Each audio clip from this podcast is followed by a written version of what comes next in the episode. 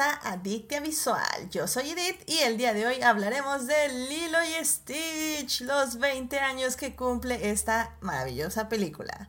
Para discutir, fangirlear, analizar y llenarnos de feels está conmigo Carol. Carol, bienvenida al programa. Hola, muchas gracias por invitarme otra vez. Ah, qué bueno que estás de regreso. Hace ratito que ya no te teníamos, así que me alegra mucho que estés por acá. Y también aquí está con nosotros Christopher. Christopher, bienvenido al programa. Hola, hola. Hola, me da mucho gusto estar aquí con todas ustedes esta noche. Siempre es un este, enorme gusto y, alegría venir acá a, a Adictia y pues más hablar de películas bonitas que cumplen muchos años ya. que sorprendentemente cumplen muchos años, efectivamente. muchas gracias. que, sorprendentemente y choqueantemente cumplen demasiados años ya. Más de los que deberían.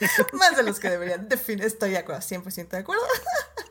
Pero bueno, pues sí, ya, ya estamos definitivamente. Qué emoción, qué emoción. Y pues también aquí está para comentar esta película Daphne. Daphne, ¿cómo estás? Bienvenida de regreso. Hola, linda noche. Pues muy contenta de estar por acá para, para hablar de, de animación, que siempre es muy lindo. Claro que sí, la animación siempre es muy linda. Y pues ya para cerrar este super panel, vamos a saludar a Gina. Gina, bienvenida al programa. Hola, como siempre me encanta saludarlos, me encanta estar aquí, ya estoy de acuerdo, por favor, ya dejen de cumplir años esas películas, por favor. ¿Cómo, cómo le hago para que dejen de cumplir años? me duele, me quema. Sí, eh, sí, de acuerdo. Totalmente Pero mira, lo bonito es que asimismo las películas, al menos estas bonitas, no envejecen. Siguen siendo hermosas por la eternidad, igual que nuestros corazones y nuestras almas. Así que sigamos Qué bonito. sigamos así. Pero bueno, pues ya saben, querido público, que si se quieren unir a la conversación, estamos en Twitch en vivo los lunes a las 9.30 de la noche y tal vez el miércoles. Quiero probar como una nueva dinámica en YouTube que ya no va a incluir el chat, pero no sé si voy a empezar esta semana, les voy avisando. Pero si sí, nos vemos el miércoles y si no, no nos vemos el miércoles. pero ahí les estoy diciendo. Y muchísimas gracias a nuestros mecenas Juan Pablo Nevado, Melvin Jiménez y Saulo Tarso por patrocinar este bonito programa en Patreon. Ya saben, si quieren ser adictas como ellos y tener múltiples beneficios, vayan al Patreon a suscribirse. Y bueno, pues sin más, primero, querido público, antes de hablar de esta bonita película, tenemos que salvar lo que amamos.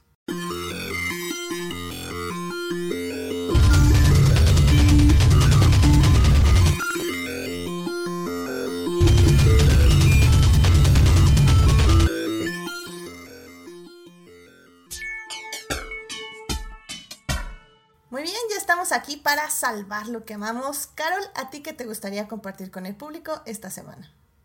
Pues esta semana descubrí que en Netflix ya subieron eh, la primera temporada de Isla del Drama, que es una caricatura que yo amo con todo mi corazón. Solo estaba la temporada em, cuando, bueno, Isla del Drama es como una parodia de esos eh, programas de Survivor que los meten en una isla y tratan de sobrevivir, ¿no? Solo que en este caso es una caricatura y hay diferentes personajes que tienen diferentes personalidades, pero está muy buena.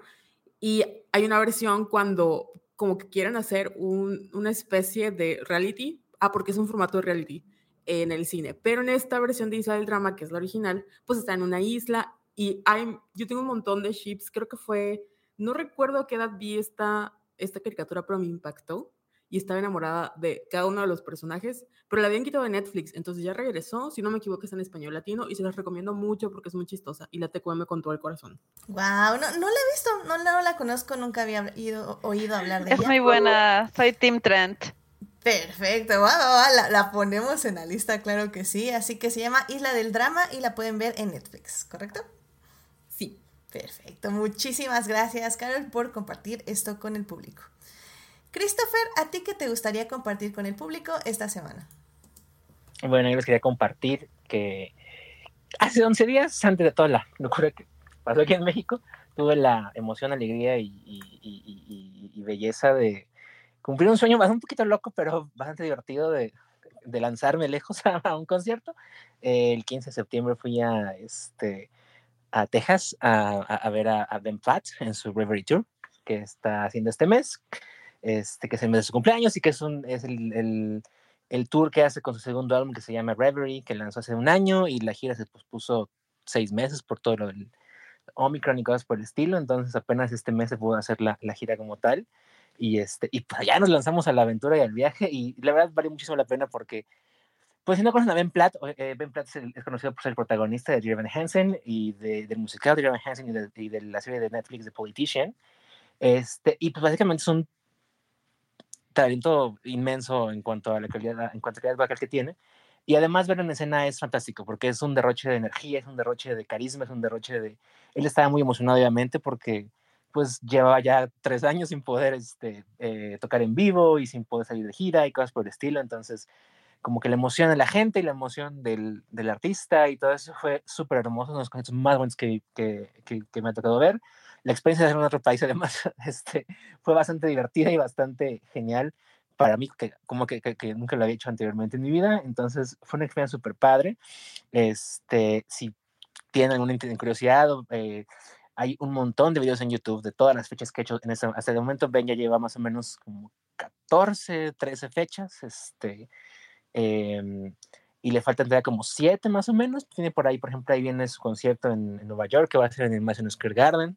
Tuvo uno muy épico y muy fantástico en, en Los Ángeles, en el, este, en el, en el, en el Bowl, que le llaman, que le llaman así, el este, de LA. Eh, el que yo fui fue en el Texas Trust Theater, un teatro medianito, como de 6.000 personas, pero muy, muy bonito y muy padre. Este, y realmente disfruté mucho el show. O sea, no hay, o sea, me faltan palabras para describir la energía, el, la vibra que te, que te, lanza Ben, que te lanza todo su, todo su crew de, de, producción, sus teloneras que son Alien AJ, y, y, la música de Ben es como mmm, tan bonita para mí, porque, o sea, a, a mi edad ya, a mi edad ya es difícil que me guste música nueva. Este, ya me cuesta conectar con música nueva. Ya uno se vuelve viejito, ya se acostumbra nada más a sus viejos éxitos. Y, y conocer a Ben fue bien bonito porque fue ver como reconectar con alguien nuevo que te presenta nuevas letras y nuevas canciones. Y que, y, y siento que nadie escribe canciones tan bonitas, aunque sean de desamor y de dolor como, como lo hace Ben, y mucho más cuando son de amor y cuando son de, de belleza por la vida y por la energía y por la familia y cosas por el estilo. Entonces, si no conocen a Ben Platt, tienen una oportunidad de conocer su música. Sus primeros dos álbumes, eh, Sing to Me Instead y Reverie, se encuentran disponibles en todas las plataformas digitales, como el clásico anuncio este, de cualquier artista. Y dense la oportunidad de relajarse, de disfrutar y de emocionarse un poco en su álbum. ¡Wow! ¡Qué padre! Gracias.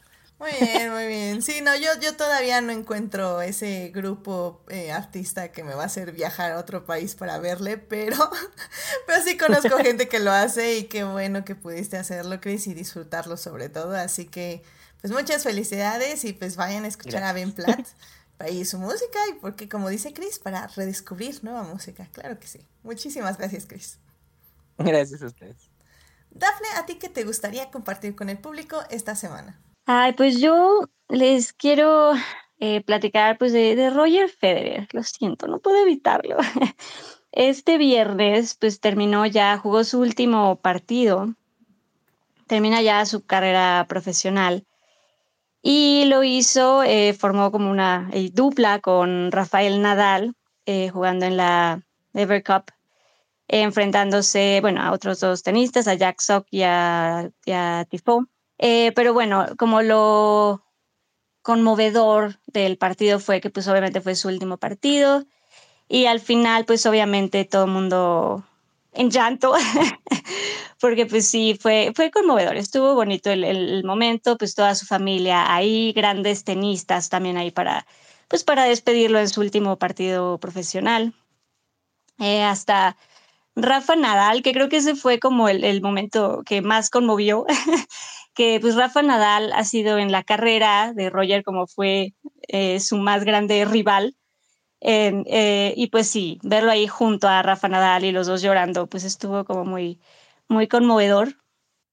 entonces, pues sí, ahí eso fue el, viernes y pues ahí ya despedimos a, a otro grande del tenis, sino al, al, rey del tenis. Para mí sí fue el, el mejor, porque además no sé, para mí siempre de verdad jugaba, digo, por muchas cosas. Además es una como linda, linda persona, tiene sus fundaciones, Eh, siempre fue como muy elegante en su juego, ¿sabes? A mí siempre realmente se me hacía como el rey del tenis porque siempre lo hizo como muy bien, muy elegante. Eh, no era, digo, para todo hay como momentitos, pero en general era alguien como muy reservado, no era berrinchudo, no sé, lo, de verdad lo admiraba, lo admiro, lo admiro mucho. Y pues sí, sí fue un momento ahí como, pues conmovedor. Además, yo la digo ya personalmente un poco, un poco chippy, porque hablando de esto de, cumplir sueños y de hacer las cosas siempre, de verdad no hay que esperarse, siempre hay que hacerlo. Entonces, qué bueno que se pueda viajar a ver a un, a un cantante o a quien admiren, sí, háganlo, no, no hay que posponer, porque justo uno de mis como más grandes sueños en la vida era llevar a mi padre a jugar una, a ver, eh, a jugar a Roger Federer, o llevarlo a una final de Wimbledon para ver a Roger en una final. Y pues bueno, pues ya no, pues ya no hay ni por dónde, ¿no? Ya no se puede, pero, pero pues sí, no sé, le admiré mucho. Y pues ya, ya dos, también ya no hay ya Serena Williams, también ya se despidió. Entonces, pues ya, una nueva etapa del, del tenis, a ver qué tal, a ver qué nos trae. El fin de una era, definitivamente. Correcto. Eh, la verdad es que yo, en cuanto escuché que Roger Federer se, se retiraba, lo primero que pensé fue, Dafne, ¿cómo estará Dafne? sí, porque la verdad el, acercamiento al tenis que tengo literalmente es por ti, Dafne, yo cero de tenis, nada, todo lo que sé lo sé por ti. Y, y pues sí, qué fuerte, qué fuerte ver cómo se retiran las grandes leyendas y pues ver el nacimiento de nuevas, claramente siempre es emocionante. Claro. Pero pues decir adiós eh, a una etapa eh, del deporte siempre es difícil, definitivamente. Sí, no, no, y además de verdad a gente que, pues que vino a cambiar, en este caso, el porque hizo lo que nadie había hecho hasta que literal él llegó, ¿no? Pero bueno, en fin, pero sí, sí, sí. Ahí anduvimos viendo y apoyando a Roger. Y llorando. y qué bonito y llorando, claramente. Digo, también hablaban mucho, ya nada más para aportar rápido, este, hablaban mucho que también es muy raro ver, eh, bueno, en general, en cualquier deporte, hombres llorando. Eh, pero eh, sobre todo es muy raro ver que dos hombres que consideraban rivales ante los medios al menos, eh, también estuvieran tomados de las manos mientras revisaban como los momentos del que se retiraba, ¿no? Entonces que también... No, además... Sí, no, súper, súper bonito. Además luego ya sacaron, obviamente, videitos y ya este... Eh, incluso videos y fotografías de cómo empezó y cómo está ahora de, pues, de Rafa y de Roger chavititos y todos greñudos y ya sabes, y verlos ahora. No sé, está bonito, está bonito. Sí, y pues sí, también se referían que pues era un gran paso para este nuevo tipo de masculinidad, ¿no? Que es más emocionalmente saludable, que justo ver dos leyendas que están tomados de las manos y llorando sin ningún problema en absoluto y eso también es muy bonito de ver siempre, definitivamente. Sí, sí, sí, la verdad es que sí. Ah, pues bueno, pues bueno, Dafne, pues ni modo, una nueva era del tenis y pues a recordar los grandes momentos de Roger Federer. Sí, sí, sí. Bueno, muchísimas gracias Daphne por traer esto a Dictia Visual. Gina, ¿a ti qué te gustaría compartir con el público esta semana? Ya que estamos hablando de cumplir sueños, tenía otra cosa que hablar, pero pues me siento como animada a hablar de esto. Me inspiraron Chris y Daphne.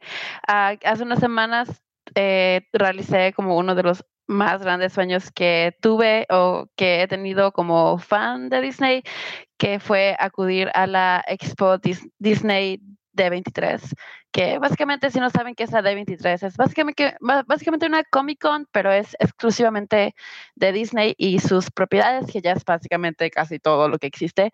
Eh, pero pues Disney, Marvel, Star Wars, bla, bla, bla, bla, etcétera, etcétera, etcétera. Y fue una experiencia muy bonita, fueron tres días de convención en, en Anaheim, en California. Eh, me, lo creo que lo de las cosas más bonitas es pasar por todo el show floor de la expo, de la expo y ver a la gente con sus cosplay, con sus, disfraces tan detallados, tan bonitos, tan que puedes ver la pasión que hay en esos disfraces, gente que se le ocurren las cosas más locas como crossovers o, o cosplays grupales que a ti nunca se te hubieran ocurrido. Es una cosa hermosa de creatividad y, y, fandom y la verdad también estoy muy agradecida de que eh, en tres días logré ver en vivo, en persona, a todo color, a gente que admiro, que llevo admirando mucho toda mi vida. Idina Menzel, Amy Adams, eh, Annelise Vanderpool, Raven Simone, Jonathan Groff, Darren Chris. Eh, vi un montón de gente que soy su fan, oh, Rick Riordan, que es el autor de los libros de Percy Jackson, estuvo ahí compartiendo imágenes exclusivas de la próxima serie de Percy Jackson, que también estoy esperando ansiosamente y que me tocó también ser de las primeras personas en ver el primer teaser. Em, con Rick Riordan y el cast ahí presentes, eh, fue una experiencia que de verdad no cambiaría por nada del mundo. Eh, valió toda la pena. Llevo, llevaba años realmente esperando tener una experiencia así. Y si son fans de Disney eh, y tienen pensado alguna vez ir a una de 23, de verdad háganlo porque no hay nada que se le compare. Yo le decía a mi amiga con la que fui, siento que esa es como, como la meca de los fans de Disney. Y es como, tienes que ir, o sea, tienes que pararte en una de 23 alguna vez en tu vida. Eh, y es, es, es, hermoso. No solamente eh, puedes eh, compartir como tu amor por las películas, sino que también hay gente de todos los aspectos trabajando que trabaja en, en, las películas, las series y todo, desde compositores, actores, productores, directores, eh, los que trabajan en los parques, los que llaman Imagineering, que son los que se encargan de crear todo lo que ves en los parques de Disney, que son una, una brutalidad de genios creativos y de ingenieros talentosísimos. De todo morocho hay en, en la D23, te puedes topar con eh, todo tipo de gente súper chingona, súper talentosa. Eh, y yo soy muy agradecida por eh, haber podido ir. Al fin, eh, espero tener la oportunidad en el futuro de volver a ir a otra, pero aunque no se dé, de verdad yo ya estoy súper satisfecha con haber ido a, a este estoy muy contenta, me tocó ver un montón de cosas, así que pues nada, les, les recomiendo si son fans de Disney eh, a ir ahorrando en el, en el cochinito para ir, porque siento que sí vale la pena, la próxima vez en dos años, así que hay chance de ir, eh, pues empezamos a ahorrar desde hoy, este, y ya, pues eso es prácticamente lo que les quería compartir hablando de sueños cumplidos, que de verdad como dice Daphne, o sea, no, no hay que posponerlo porque luego yo pospuse la de 2019 y luego me, me, cayó la pandemia y me tuve que esperar más por ir. Así que dije, no, pues ya la próxima tengo que estar ahí. Este, y ya, pues nada, pues era eso. Y como pequeño bonus, además quería también compartirles que, que Jonathan Bailey fue casteado como fiero en la película de Wicked de John M. Chu.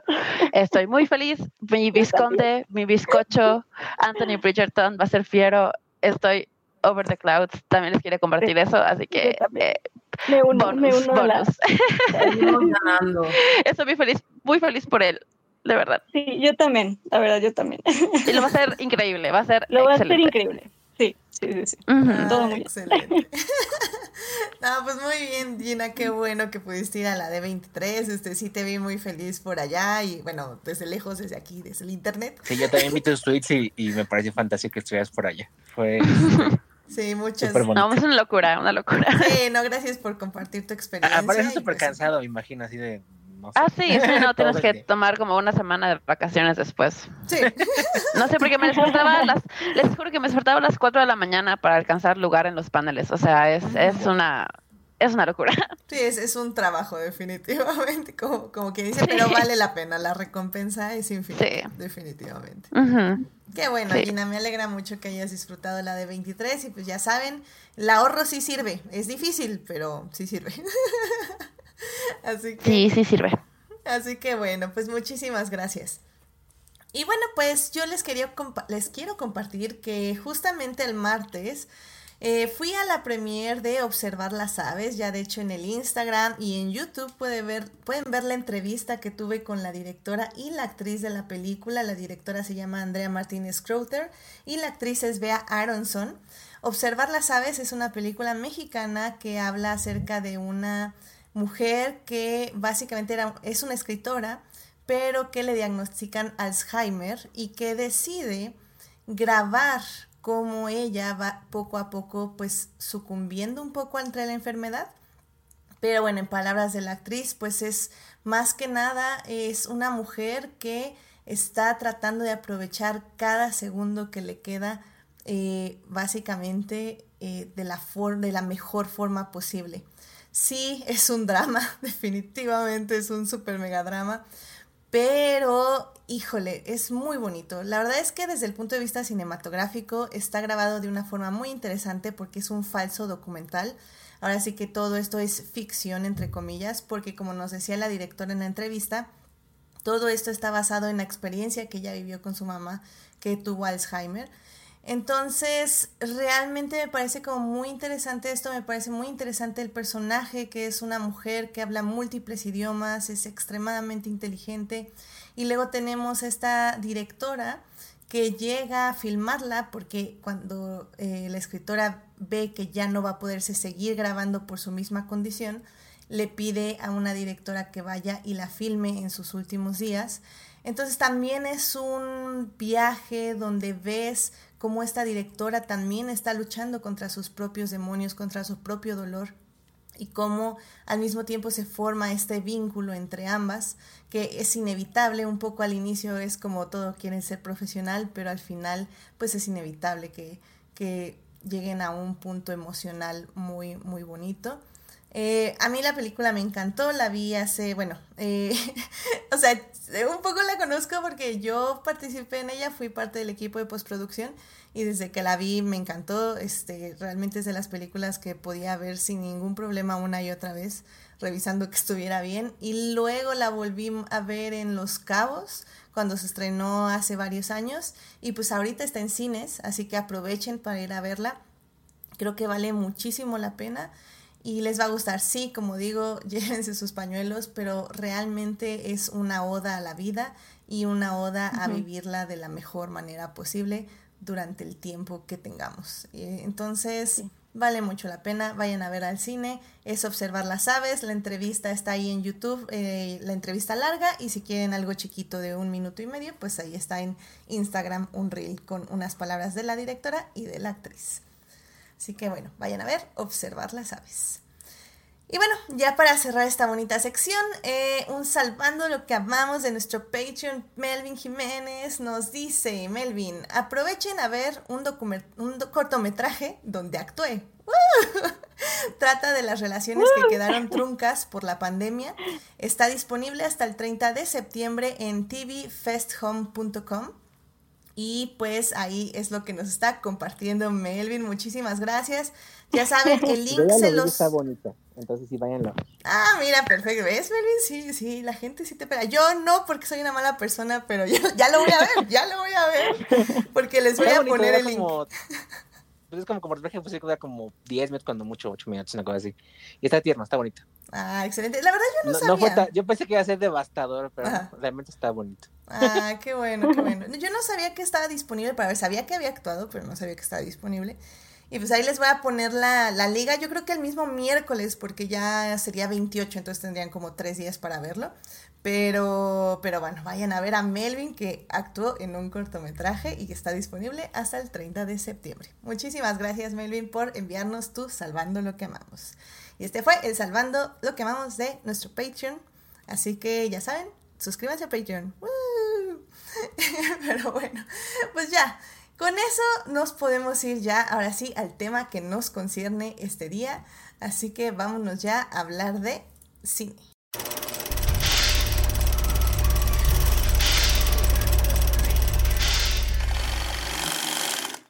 Muy bien, ya estamos aquí para hablar de cine y en esta ocasión vamos a hablar de los 20 años que cumple Lilo y Stitch. Oh my god.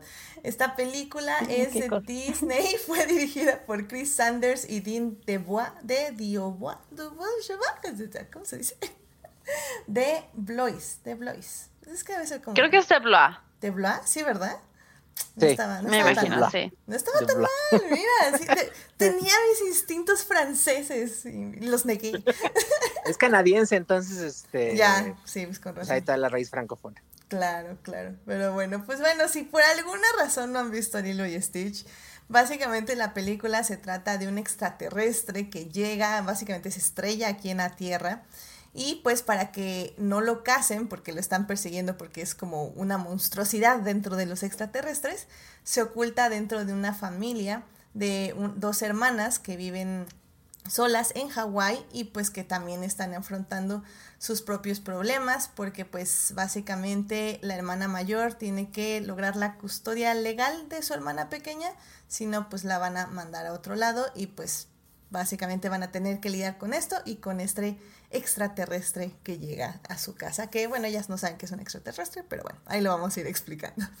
En la primera parte, pues justamente les vamos a hablar de la producción de la película, en la segunda parte vamos a hablar de las personas extrañas, las personas raras, las personas únicas, eh, que básicamente es de lo que habla también esta película. Y en la tercera parte vamos a hablar de la familia encontrada o la familia elegida, que también es algo muy poderoso de esta cinta. Así que bueno, pues sin más, vámonos a la primera parte. It is not a donut hole, but a smaller donut with its own hole. And our donut is not a hole at all. Muy bien, ya estamos aquí en la primera parte de este programa y pues vamos a hablar el día de hoy de Lilo y Stitch que cumple 20 años de haberse estrenado. La película se estrenó en el 2002 y pues si aquí en México llegó a cines, evidentemente aquí todo el cast estaba iniciando, todo el cast, todas las invitadas estábamos iniciando, ¿cómo se dice? Este, la, la pubertad apenas, este... porque, porque sí, ya, ya fue hace 20 años, ya, ya, sí, ya pasó tiempo. No nos gusta aceptarlo, pero sí, ya, ya lleva tiempo de haberse estrenado. Y la verdad es que la película se sigue viendo muy bien. Siento que es una peli que es muy sencilla y que por momentos tal vez eh, un espectador como un poco con más prisa puede decir, no, pues sí está como muy chafa la animación. Pero en serio, en este aspecto, si no la han visto, yo les recomiendo que se dediquen a ver todos los paisajes y, las, y, y todo lo que es la animación de fondo, porque está hecha como con acuarela. Y la verdad es que le añade un toque bien especial a la película que tal vez superficialmente pareciera que no es tan complicada, al menos en el punto de animación, pero realmente sí es muy hermosa. Y bueno, y la historia es otro rollo, pero pero bueno, yo, yo sé que Christopher tiene datos curiosos de esta película, porque yo siempre confío que cuando viene Christopher tiene datos curiosos. Así que, ¿por qué no nos cuentas un poquito de la producción? Bueno, primero para retomar lo que dijiste, tu apreciación fue correcta, no es como acuarela, es acuarela. Eh, Lily Stitch tuvo la, la, característica de que todos sus fondos están pintados en acuarela.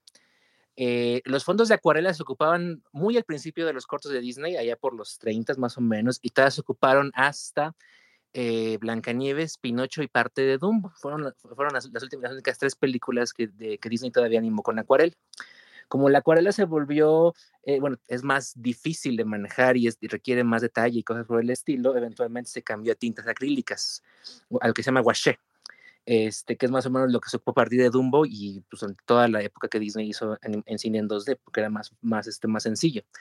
En el 2002, cuando D&D Blow y, y, Chris Sander particularmente, la serie fue de Chris Sander, empiezan, bueno, empieza la animación como tal, eh, con esta idea de evocar como todo el colorido y como la suavidad, suavidad que, que él encontró en sus viajes en Hawái, este, es que decide impulsar que... Eh, los fondos han pintados en acuarela. Entonces, lo que tiene esta película, que es algo único, porque pues, es lo que ya no se hace realmente en la industria, es que todos los fondos que se van a ver fueron pintados en acuarela, que es una técnica que requiere pues un manejo distinto de los, este, de, los, de los fondos, un manejo distinto de las iluminaciones, un manejo distinto de los encuadres, porque a final de cuentas la tinta es mucho más traviesa, por así decirlo, mucho más libre, por así decirlo, que lo que es el acrílico, que es mucho más este, pastosito, mucho más, este, que el wash es mucho más manejable, por así decirlo. Por eso la animación regularmente tiene fondos más compactos, más rígidos, más este, formales, y la, la de Lily Stitch es mucho más suavecita, por así decirlo, mucho más libre, mucho más eh, manejable. Entonces, es el primer aspecto importante que tiene la película. Ya en cuanto a lo que se refiere a la producción, bueno, como, como dijo Edith, Lily Stitch fue dirigida por em, eh, Chris Sanders y Diane DeBlois, este, de Blah, perdón. Este, ambos son animadores de carrera de mucho tiempo en Disney y en particular, esta película fue producida en hace algunos años, allá por la década de los 80 y principios de los 90. Disney tuvo la ambición de abrir estudios por todo el mundo Y además del estudio principal que siempre ha estado localizado en California, tuvo un estudio satélite en, Florida, que estaba ubicado dentro, del, dentro de Walt Disney World, dentro de lo que era, los, dentro, de, dentro de lo que era Disney MGM Studios, que actualmente es Disney Hollywood Studios. Tuvo un estudio satélite en París, un estudio satélite en Japón y un estudio satélite en Australia. Todos ellos fueron eventualmente cerrando porque salía más caro el caldo que las albóndigas, por así decirlo, y regresaron a hacer toda la producción en casa a, a, a este, California. Y hubo tres películas que fueron enteramente, bueno, no enteramente, pero en su mayor parte producidas en Florida.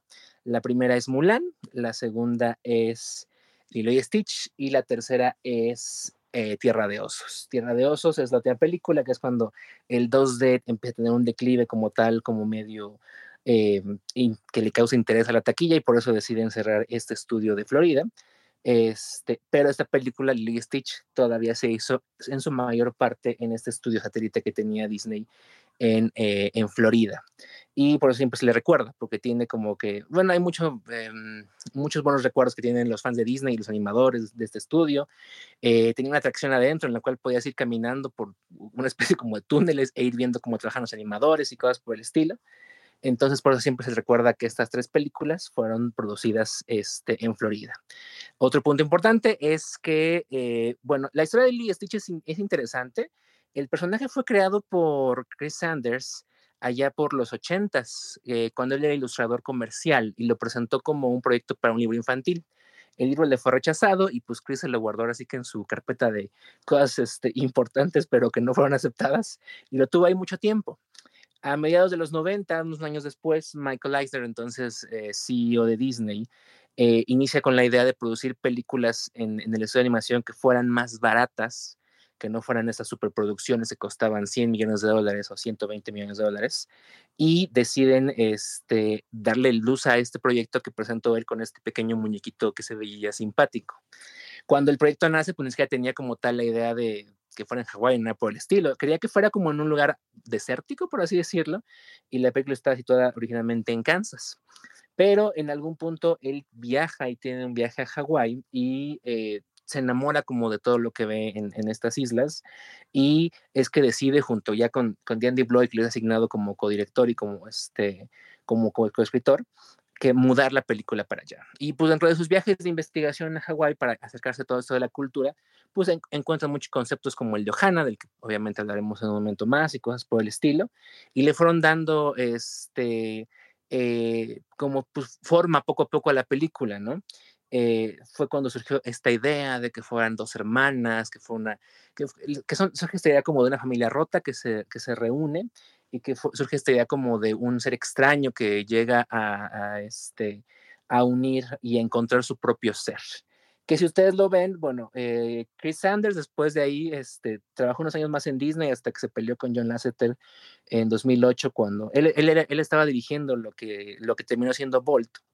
Eh, pero luego se acabó peleando con Lasseter cuando Lasseter llegó y pues eh, se fue del estudio, se fue a DreamWorks y a, a, dirigir este, cómo entrenar a tu Stitch, digo, cómo entrenar a tu dragón, este, y, y, los Croods. Y pues muchas de las temáticas de, de Lily y Stitch están presentes en cómo entrenar a tu dragón y en parte en los, en los Croods. O sea, son como temáticas que él como director tiene, por así, o, o, como lleva, por así decirlo. A lo mejor de manera inconsciente, a lo mejor de manera consciente. Y bueno, siempre he pensado, lo siento, pero es que no hay manera de no pensar que Chimuelo es Stitch eh, un poco más oscuro y gigante con alas, ¿no? Al final. Este, ¿A poco no? no? No lo había pensado, no lo había pensado. Tiene, tiene algo de sentido, definitivamente. Velos, comprarlos y vas a ver. Y bueno, la película avanza en producción, tiene esta, esta idea de, este, de, de, la animación en 2D que ya comentamos. Los diseños tuvieron que ser eh, sencillos y, y, y este, y, ligeros por esta cuestión del presupuesto, para que no requiera demasiadas sombras, demasiado shadowing, cosas por el estilo. Entonces, este, se mantuvo muy fiel a los diseños de, este, de, de, de, Chris Sanders. Y como una película que Disney no le estaba metiendo demasiado dinero y a la que no le estaba poniendo demasiada atención, tuvo relativamente bastante libertad creativa por parte del estudio. Es hasta que en el 2001 fracasa de manera horrible, terrible y espantosa este, eh, Atlantis, el Imperio Perdido. Este, que es una película que, que Disney sí le puso todo su corazón, todo su ánimo y toda su mente, que se estrelló estrepitosamente, haciendo perder mucho dinero al estudio, que pues ahora sí que prendieron las alertas rojas y, este, y, y le pusieron atención a la película. La película, de hecho, originalmente estaba pactada para estrenarse en, en, en primavera, porque era una película que consideraban relativamente menor. Pero después de este descalabro fue así como de, pues la mandaron a verano para ver si funcionaba mejor y ya le metieron más atención a la campaña de publicidad y cosas por el estilo. Y la película, la verdad, fue este, básicamente la pequeña locomotora que podía, porque al final de cuentas, de todas las películas que hizo Disney en esa época, que estamos hablando de Los Cruces del Emperador, Atlantis, este, El Planeta del Tesoro, que también fue otro fracaso terriblemente eh, espantoso a nivel financiero, y este, Tierra de Osos, Lily Stitch fue la única que realmente triunfó en cuanto a audiencia y en cuanto este, eh, dinero, porque hizo muchísimo dinero en taquilla. Tuvo una campaña fantástica y hermosa en la que tuvo unos trailers para presentar el personaje. Justo es lo que te quería comentar de los trailers, que a mí también me parecieron, o sea, los recuerdo vivamente porque, digo, para quien no los vio en su época, yo creo que los pueden buscar en YouTube tranquilamente Básicamente empezaban con películas Disney, así me acuerdo que empezaba La Bella y la Bestia y tú decías, ok, porque estoy viendo un tráiler de La Bella y la Bestia? Y de pronto salía Stitch y pues arruinaba la escena, ¿no? Y la Bella se iba toda enojada de, llámenme cuando se arregle esto, o algo así decía. Entonces, básicamente lo que hacía Disney era insertar a Stitch en sus películas, bueno, en sus escenas más icónicas de varias películas y, y, pues así era como te iban a presentando ese personaje, lo cual me pareció fascinante en su momento, evidentemente. Eh, me acuerdo que es el, es el de la Bella y la Bestia que arruina el baile, el de la Sirenita que arruina eh, parte de él, si no me acuerdo, cuando sale a, de la, este, a la cascada Ariel a cantar, y arruina el vuelo en la alfombra mágica de, este, de, Ariel y digo de, de Ladín y de, de, de Yasmín. Este y sí, los tres fueron un éxito y, y toda la publicidad, o sea, mejor no se acuerdan ustedes, este, ustedes, y, ustedes aquí en el, en el podcast, pero ustedes en casa a lo mejor no se acuerdan.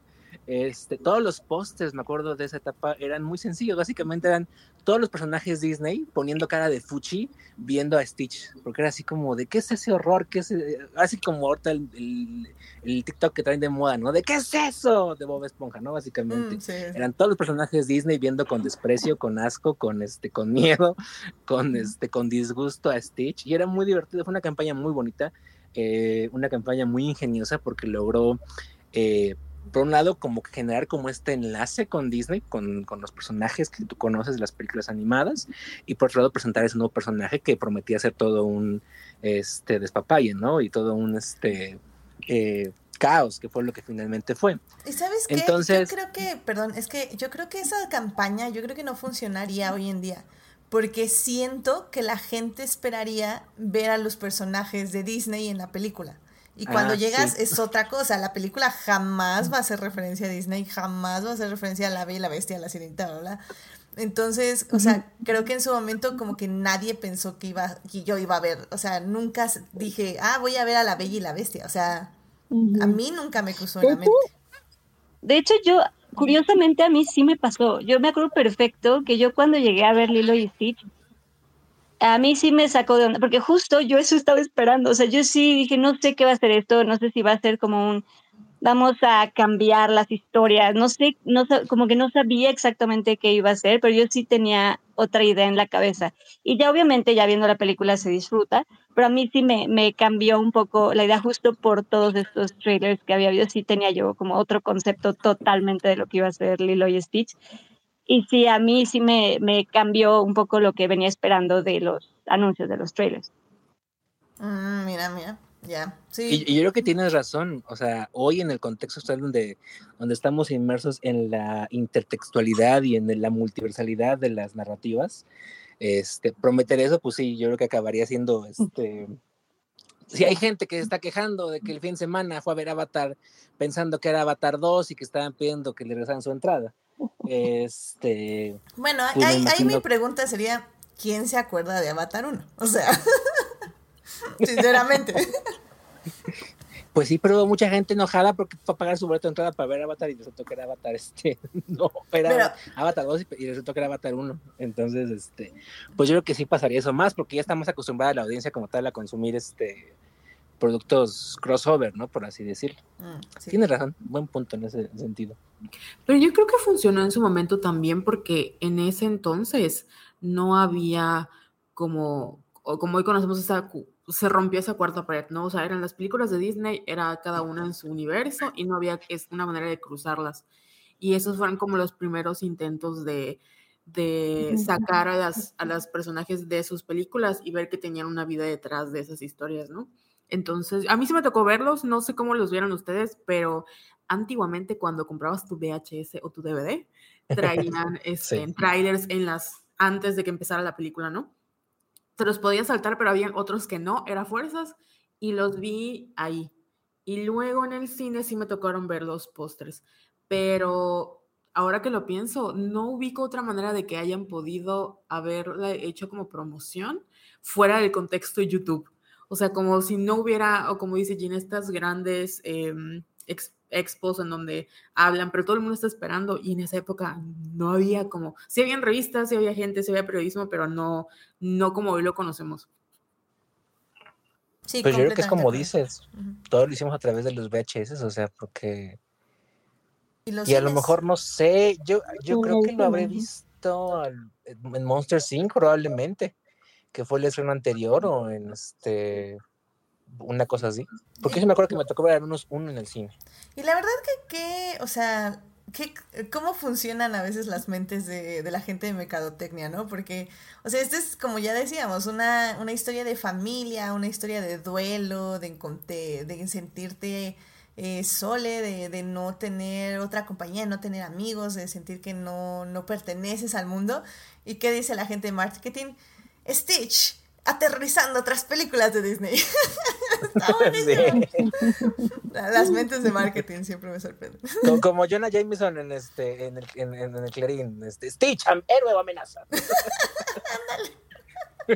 Literalmente. Pero bueno, rápidamente, eh, Gina, a mí me gustaría saber este. Porque bueno, hay algo que también me llama mucho la atención de esta película a nivel visual.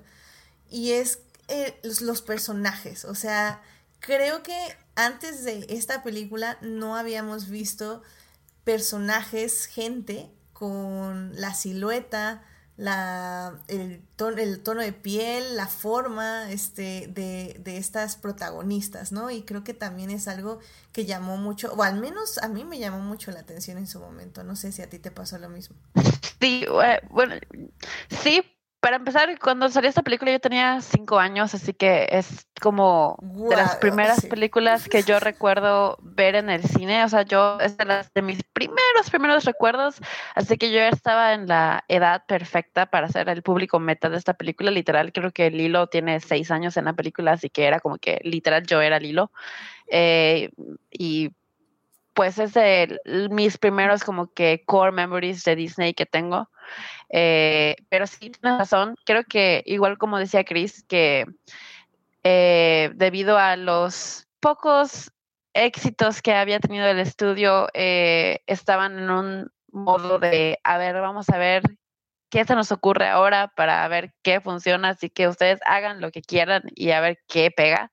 Y eso les dio la libertad. Más que nada creo que a Chris Sanders de ponerle mucho de su cosecha al estilo visual de la película, porque creo que el estilo que tiene todos los personajes de la película es muy estilo de Chris Sanders y es lo que se traslada un poco hacia Chimuelo en a tu dragón, como que las, las líneas muy redondeadas, como que no hay ángulos eh, marcados, todo es así circular, como rechonchito y se ve como, no sé, tiene un look muy muy distintivo. Creo que si ves un dibujo de Chris Sanders, como que tal vez no te sepas su nombre, pero dices, ay, se parece a Lilo y Stitch.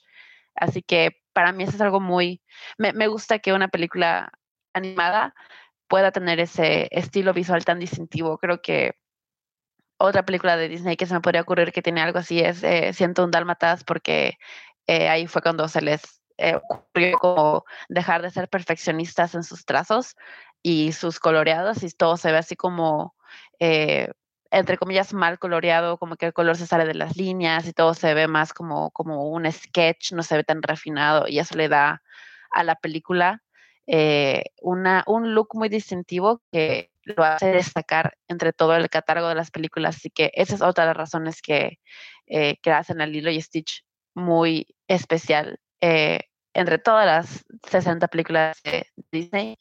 Em, pero sí, sí, creo que tienes razón. Es algo que es muy, para mí es muy bonito. Es muy bonito poder ver un estilo y, asociarlo directamente con una película. Y también está el hecho de que, pues, eh, es de las primeras películas en representar como de una manera más sensible a una parte de la sociedad que no sean eh, caucásicos blancos eh, están más hacia el lado de representar a gente nativa de Hawái, que de hecho hay una escena eh, eliminada de la película donde los turistas trataban muy mal a Lilo, la, la, trataban de manera como que muy racista y Lilo se ponía como que a medio a jugar con ellos y al final esa escena la borraron, pero yo creo que hubiera sido una escena muy memorable si se hubiera quedado en la película, pero también eso tiene que ver que las protagonistas de la película no son las protagonistas convencionales de una película de Disney hasta el momento y hasta ahora. Eh, así que si todo eso es, es una colección de razones por las que Lilo y Stitch yo creo ha marcado tanto ya como a través de los años ha dejado una marca cultural muy fuerte, no solo por Stitch, pero por la película y el estilo y, lo especial que la película en sí. Sí, completamente de acuerdo y evidentemente los temas de los que habla ya los tocaremos en las siguientes partes porque creo que ahí, ahí definitivamente se nota que esta película es muy diferente a las demás y como dice, sus protagonistas tienen eh, metas y tienen problemas y defectos muy diferentes a todo lo que conocíamos de Disney en ese momento. Y si bien yo sé que hay mucha gente que le gusta mucho Atlantis y el planeta del tesoro y así, la verdad yo las tengo que volver a ver algún día porque así a mí sí me pasaron sin pena ni gloria en mi cabeza. Sí las fui a ver, pero no me acuerdo de ellas. Edith, estás rompiendo mi corazón en este Sí, lo sé, yo sé que hay gente que es muy, muy fan, pero no, así no, no. Yo, era muy fan, pero es que, es que de nuevo yo era muy niña en esa época, así que era yo al público meta, así que yo las vi todas y yo las amaba todas. Claro, sí, entonces... Yo las vi muchos años después y realmente las revaloré mucho, en especial el Plata del Zoro. Eh, me sorprendió de la manera que jamás esperé. Atlantis me acordaba que me gustaba cuando era eh. niña. Y cuando la vi me gustó mucho. Pero el planeta no la vi completa porque me aburrió cosas por decirlo. Y cuando la vi hace unos años ya adulto fue así como, wow, qué gran película y qué feo mm. que fracasó tan feo. La voy a volver a ver, las voy a volver a ver, se, los juro, porque sí. También Tierra de Osos fue así como de, sí, ya sé que esto ya lo vi Tierra de Osos, hermosa película. Ay, sí. Sí, a mí, a mí sí me pasaron un poco sin pena ni gloria en, en, el momento. O sea, recuerdo que me gustaron, pero pues no me encantaron, pues. Y en cambio, por ejemplo, sí, a mí sí Lilo y Stitch siempre me gustó. De hecho, eh, creo, me dijeron que no, pero según yo la vi por primera vez en inglés ayer, siempre la había visto en español. Entonces también me, me pareció como un ejercicio interesante ya verla con las personas de, del doblaje original. Pero el doblaje en español siempre me gustó muchísimo. O sea, creo que se sentía muy bien. Stitch estaba muy chistoso, pero a la vez muy tierno. O sea, creo que las voces en español realmente reflejan lo que se, se hacía emocionalmente en el doblaje en inglés. Entonces, también creo que es una película que se puede ver tranquilamente en ambos idiomas, al menos desde mi punto de vista, que ya saben que el doblaje me cuesta trabajo, pero en este caso a mí yo, yo creo que yo lo aprecio en, en ambas, en ambos doblajes. Yo diría que, yo hasta diría que siento que disfruto más eh, verla en, la, en español latino que en inglés. Sí la he visto en inglés, pero tal vez no sé si sea la nostalgia hablando, pero creo que Lilo sobre todo tiene como que una personalidad que como que brilla más con la voz en latino que en inglés, pero tal vez sea solo mi bias nostálgico, pero sí estoy de acuerdo. Algo que me sorprendió es que la verdad es muy chistosa la película. O sea, yo recuerdo los diálogos y a veces hago referencias a, a cierto diálogo de un pez, pero no había recordado, porque hace mucho que no la había visto, lo chistosa que es. Es muy graciosa. Es como las locuras de emperador. Es de, verdad muy, muy graciosa. Sí. Sí, yo, yo, yo también hago referencias de Lilo y Stitch en mi vida diaria. Siempre con mi hermana estoy bromeando de, de que hace siempre la rutina de ¿me prestas, me prestas dos pesos? Y ya es como toma, toma, toma, toma. son, de las cosas que, me dan muchísima risa. Y creo que también eh, habría que mencionarlo el soundtrack me parece que es hermoso. O sea, todas las aportaciones de música hawaiana me encantan. Es muy hermosa esta música y la forma en que la colocan con las secuencias de imágenes. a mí desde la entrada, o sea. La entrada es hermosa, sí, sí, sí. Tan, tan, tan, tan, tan, tan, tan, tan, tan, tan. Ay, no, es bellísimo. O sea, cómo dibujan los pececitos y cómo están nadando y cómo se mezcla con la canción y con las alumnas de, de, de, de Hawái, de hawaiano, en este, de ULA, perdón, en este, en, en, la escuela, es bellísimo, o sea, todo el, o sea, aparte es padre porque pasas del, del prólogo que es como todo oscuro, este, sci-fi, este, así como súper eh, duro, no sé, como más este... Estéril. Em, más frío. Ajá, más estéril, a todo el color, la belleza y, y, la, y la, música es bellísimo, o sea, a mí el número musical de entrada me fascina y me encantaba cuando. Esa película yo creo que la he haber visto como 30 veces en Disney Channel, fácil. Sí, me encantaba siempre ver el inicio. Siempre, siempre, siempre. Y creo que también agregar a Elvis funciona muy bien también durante la película. o sea, ah, creo que también le da mucho ánimo, muchas ganas de bailar de forma diferente a la música hawaiana. O sea, creo que en ese aspecto, o sea, se complementan muy bien para las necesidades emocionales de, del guion, básicamente. Entonces, es una peli súper bien estructurada que, como digo, parece sencilla, pero realmente no lo es. Tiene muchísimos matices. Ah, sí, no, hay muchas como capas, ¿no? Porque a veces, digo, ahorita justo que comentaban este diálogo de, de el pez y que, ¿no? Que es chistosa, porque Lilo tiene, es, eh, tiene humor, es simpática, pero de repente como de la broma pueden pasar a temas que cuando los pensamos y, y analizas de lo que está hablando, pues es, es triste entonces, como este momento de pasar de algo muy divertido a algo fuerte, como es el hecho de que le da el sándwich al, al, al, pez porque el pez controla el clima y obviamente ya después sabes que pues lo que pasó con sus padres por el clima y la importancia de pues de que el pez controle el, el clima, ¿sabes? O sea, como vas descubriéndole como muchas capas y creo que eso es, es muy bonito. Sí, definitivamente. Y pues yo creo que con eso efectivamente ya podemos empezar a hablar un poco de, bueno, más bien de los personajes y de la trama. Así que yo creo que con esto nos podemos pasar ya a la segunda parte para seguir hablando de Lilo y Stitch. Así que vámonos para allá. Blow that piece of junk out of the sky! Muy bien, ya estamos aquí en la segunda parte. Estamos hablando de Lilo y Stitch de su 20 aniversario. En la primera parte, pues les dimos datos de la producción y un poco de la película y por qué nos llamó tanto la atención en su momento y por qué sigue viéndose tan bien en, en, el, en la actualidad. Y pues ya en esta segunda parte vamos a hablar de los personajes, de un poco por qué estos personajes se distinguen tanto básicamente de todas las películas de Disney y de muchas películas de otros estudios animadas y también en, ahora sí que, live action, como quien dice.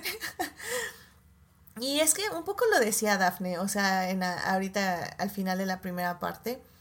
Em, la película tiene muchos matices y desde que conocemos a Lilo sabemos que es una niña que no quieren mucho, eh, al menos en el lugar donde practica Ula. Eh, es una niña que se, que, se frustra rápidamente, que confronta eh, rápidamente y agresivamente, podríamos decirlo, a otras, a las personas que, pues básicamente que, no, no es la insultan, pero que al menos la contradicen. Y poco a poco vamos viendo cómo esto le afecta emocionalmente y cómo esto básicamente se refleja en sus relaciones, en su relación con su hermana, cómo su hermana tiene que lidiar, eh, como cómo se frustra al tener que cuidar a esta niña, pero al mismo tiempo al ser la hermana. O sea, creo que ya cuando entendemos que nada más son ellas dos y que no hay ningún adulto presente, porque también Nani, su hermana, pues es una chava, o sea, es una pues, ¿cuántos tienen años tiene Nani? Como, 19. 19, o sea, es una, ahora sí que es una chava, está iniciando eh, su pasaje de adultez, pero ya en este momento se tiene que hacer responsable de una niña de 6 años, de cuidarla, de ver por ella, más trabajar, etc.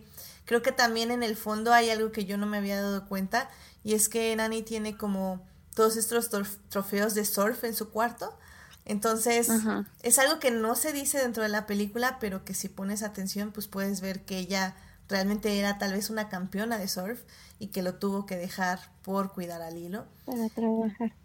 Y, y en sí, o sea, se podría decir que Lilo y Stitch es una película muy triste, al menos creo que al inicio, ahora que la volví a ver el día de ayer, sí sentí más como el peso del duelo, porque desde que ya se confrontan, desde que eh, pasa la escena del trabajador social y que le dice a Nani que pues básicamente la va a estar vigilando y tiene que ponerse, pues ahora sí que al tiro o, nada. Y, y cuando ya se enfrenta Nani con, con Lilo y, y se empiezan a decir como esas verdades como dolorosas que pues uno luego entre hermanos se dicen de, de que no quieres, no quieres insultar a, a tu hermano o tu hermana, pero al mismo tiempo es porque pues es como tu trabajo, ¿no? tienes, tienes que pelearte de esa forma, es parte de... Y luego tienes que enmendarlo y tienes que hacer las paces, pero, pero sientes la carga emocional, sientes el duelo que está viviendo Lilo, sientes el duelo que está viviendo Nani como la hermana mayor y también madre. Eh, de hecho, Lilo hay una parte que, que hasta sí me llegó como emocionalmente que le dice, eres una, tal vez no eres una buena madre, le dice, pero eres una buena Eres, hermana. le dice algo así como eres, eres mejor hermana Eres que mejor madre. hermana que madre y tú así como, ah, la Sí, sí, y le y que le regresa y le dice, yo soy mejor que soy mejor Hermana hermana que que, que conejo". conejo, ¿verdad? Yo no sé. Sí, sí, tiene tiene la verdad es que sí, sí tiene sus momentos como muy muy bonitos. Sí, y creo que eso es lo bonito de la película, cómo abraza la soledad, abraza la tristeza y abraza el duelo, porque de eso va a ser la película, o sea, no nos, no nos sumerge, o sea, no, creo que cualquier otro director tal vez hubiera decidido iniciar como buscando a Nemo, ¿no? Vamos a iniciar cómo matan a la madre y cómo se comen a todos los hermanos y ya es cuando Mar- Marlin decide cuidar a su único hijo y todo así como, ok. Y, y esta historia, esta película decide saltarse eso, decide salta- saltarse la tragedia directa para que conectes ya de entrada con el proceso de duelo y con la vivencia dentro del dolor y la soledad. Y cómo ya a partir de ahí vamos a ir creciendo emocionalmente con los personajes. O sea, creo que eso me encanta. O sea, 100% de la Y- película. Y que además, digo, justo dentro de todo este tema, porque ciertamente es, es una historia de, de, de una familia rota, de duelo, y a mí algo que me encanta es que justamente son personajes, eh, no, no, hay personajes perfectos en Lilo y Stitch, ¿sabes? No son personajes ni buenos ni malos, ¿sabes? Son, no, son, son personajes no perfectos y creo que esto también le da como otra, otra profundidad a la película, porque ciertamente vemos a- de nuevo, vemos a, a una Lilo, como, como comentabas, como, como sola, como deprimida, como berrinchuda, como violenta, como enojada, pero triste. Y también vemos a, a Nani pues preocupada y distraída. Entonces, eh, bueno, y obviamente Stitch, que literal es una, es una máquina diseñada para destruir, es un ser creado para la destrucción. Entonces, ¿sabes? Son seres no perfectos y creo que esto es algo que se agradece, se siente como muy distinto y original en una película Disney. ¿Sabes? Que no es, no son héroes, no son heroínas, son, ¿sabes? Eh, son estos seres eh, con, pues sí, grises, con, que no son perfectos y creo que eso se agradece. Sí, que es un poco justo, eh, perfecta introducción para, para el tema de esta sección, ¿no? Que son los personajes raros, los outcasts, ¿no? Que le dicen así en inglés. Y que evidentemente desde las primeras escenas nos dicen eso. O sea, a Stitch nadie lo quiere en toda la galaxia, lo iban a exiliar en un- una roca y dejarlo ahí por siempre. A Lilo realmente también eh, nadie la quiere, al menos de su círculo cercano ahí de... Dice, son mis amigas y pues cuando las amigas la ven empiezan a correr hacia el otro lado. O sea, eh, Y pues Nani, que evidentemente por la situación se tiene que aislar de las personas, incluso de este chico que pues básicamente le está lanzando los perros cada vez que la ve, de una forma bastante bonita.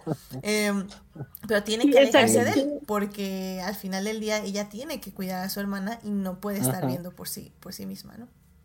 Sí, que digo, rápido, como para mencionar ahorita que hablas de del ahí del interés romántico eh, creo que me gustó también mucho cómo retratan a este, a este hombre, a esta personalidad donde le dice no y lo entiende perfecto, ¿sabes? Es como, no, está bien.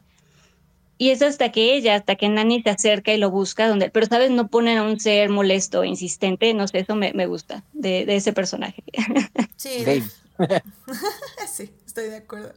Pero Gina, cuéntanos un poquito cómo es tu percepción de estos personajes y de esta historia. No sé si pudiste volver a ver la película o ya la tenías grabada en tu corazón. No, sí, o sea, súper me la, tengo memorizada. O sea, yo la vi tanto de niña, creo que eché a perder en mi VHS tanto que la vi, o sea, me sé los diálogos, o sea, cuando, cuando me invitaste al programa, o sea, yo ni siquiera se me pasó por la cabeza volver a ver, porque dije, así, ah, Lilo y Stitch, me la sé completa. No, no, eh, me sé el, escena por escena, te lo juro.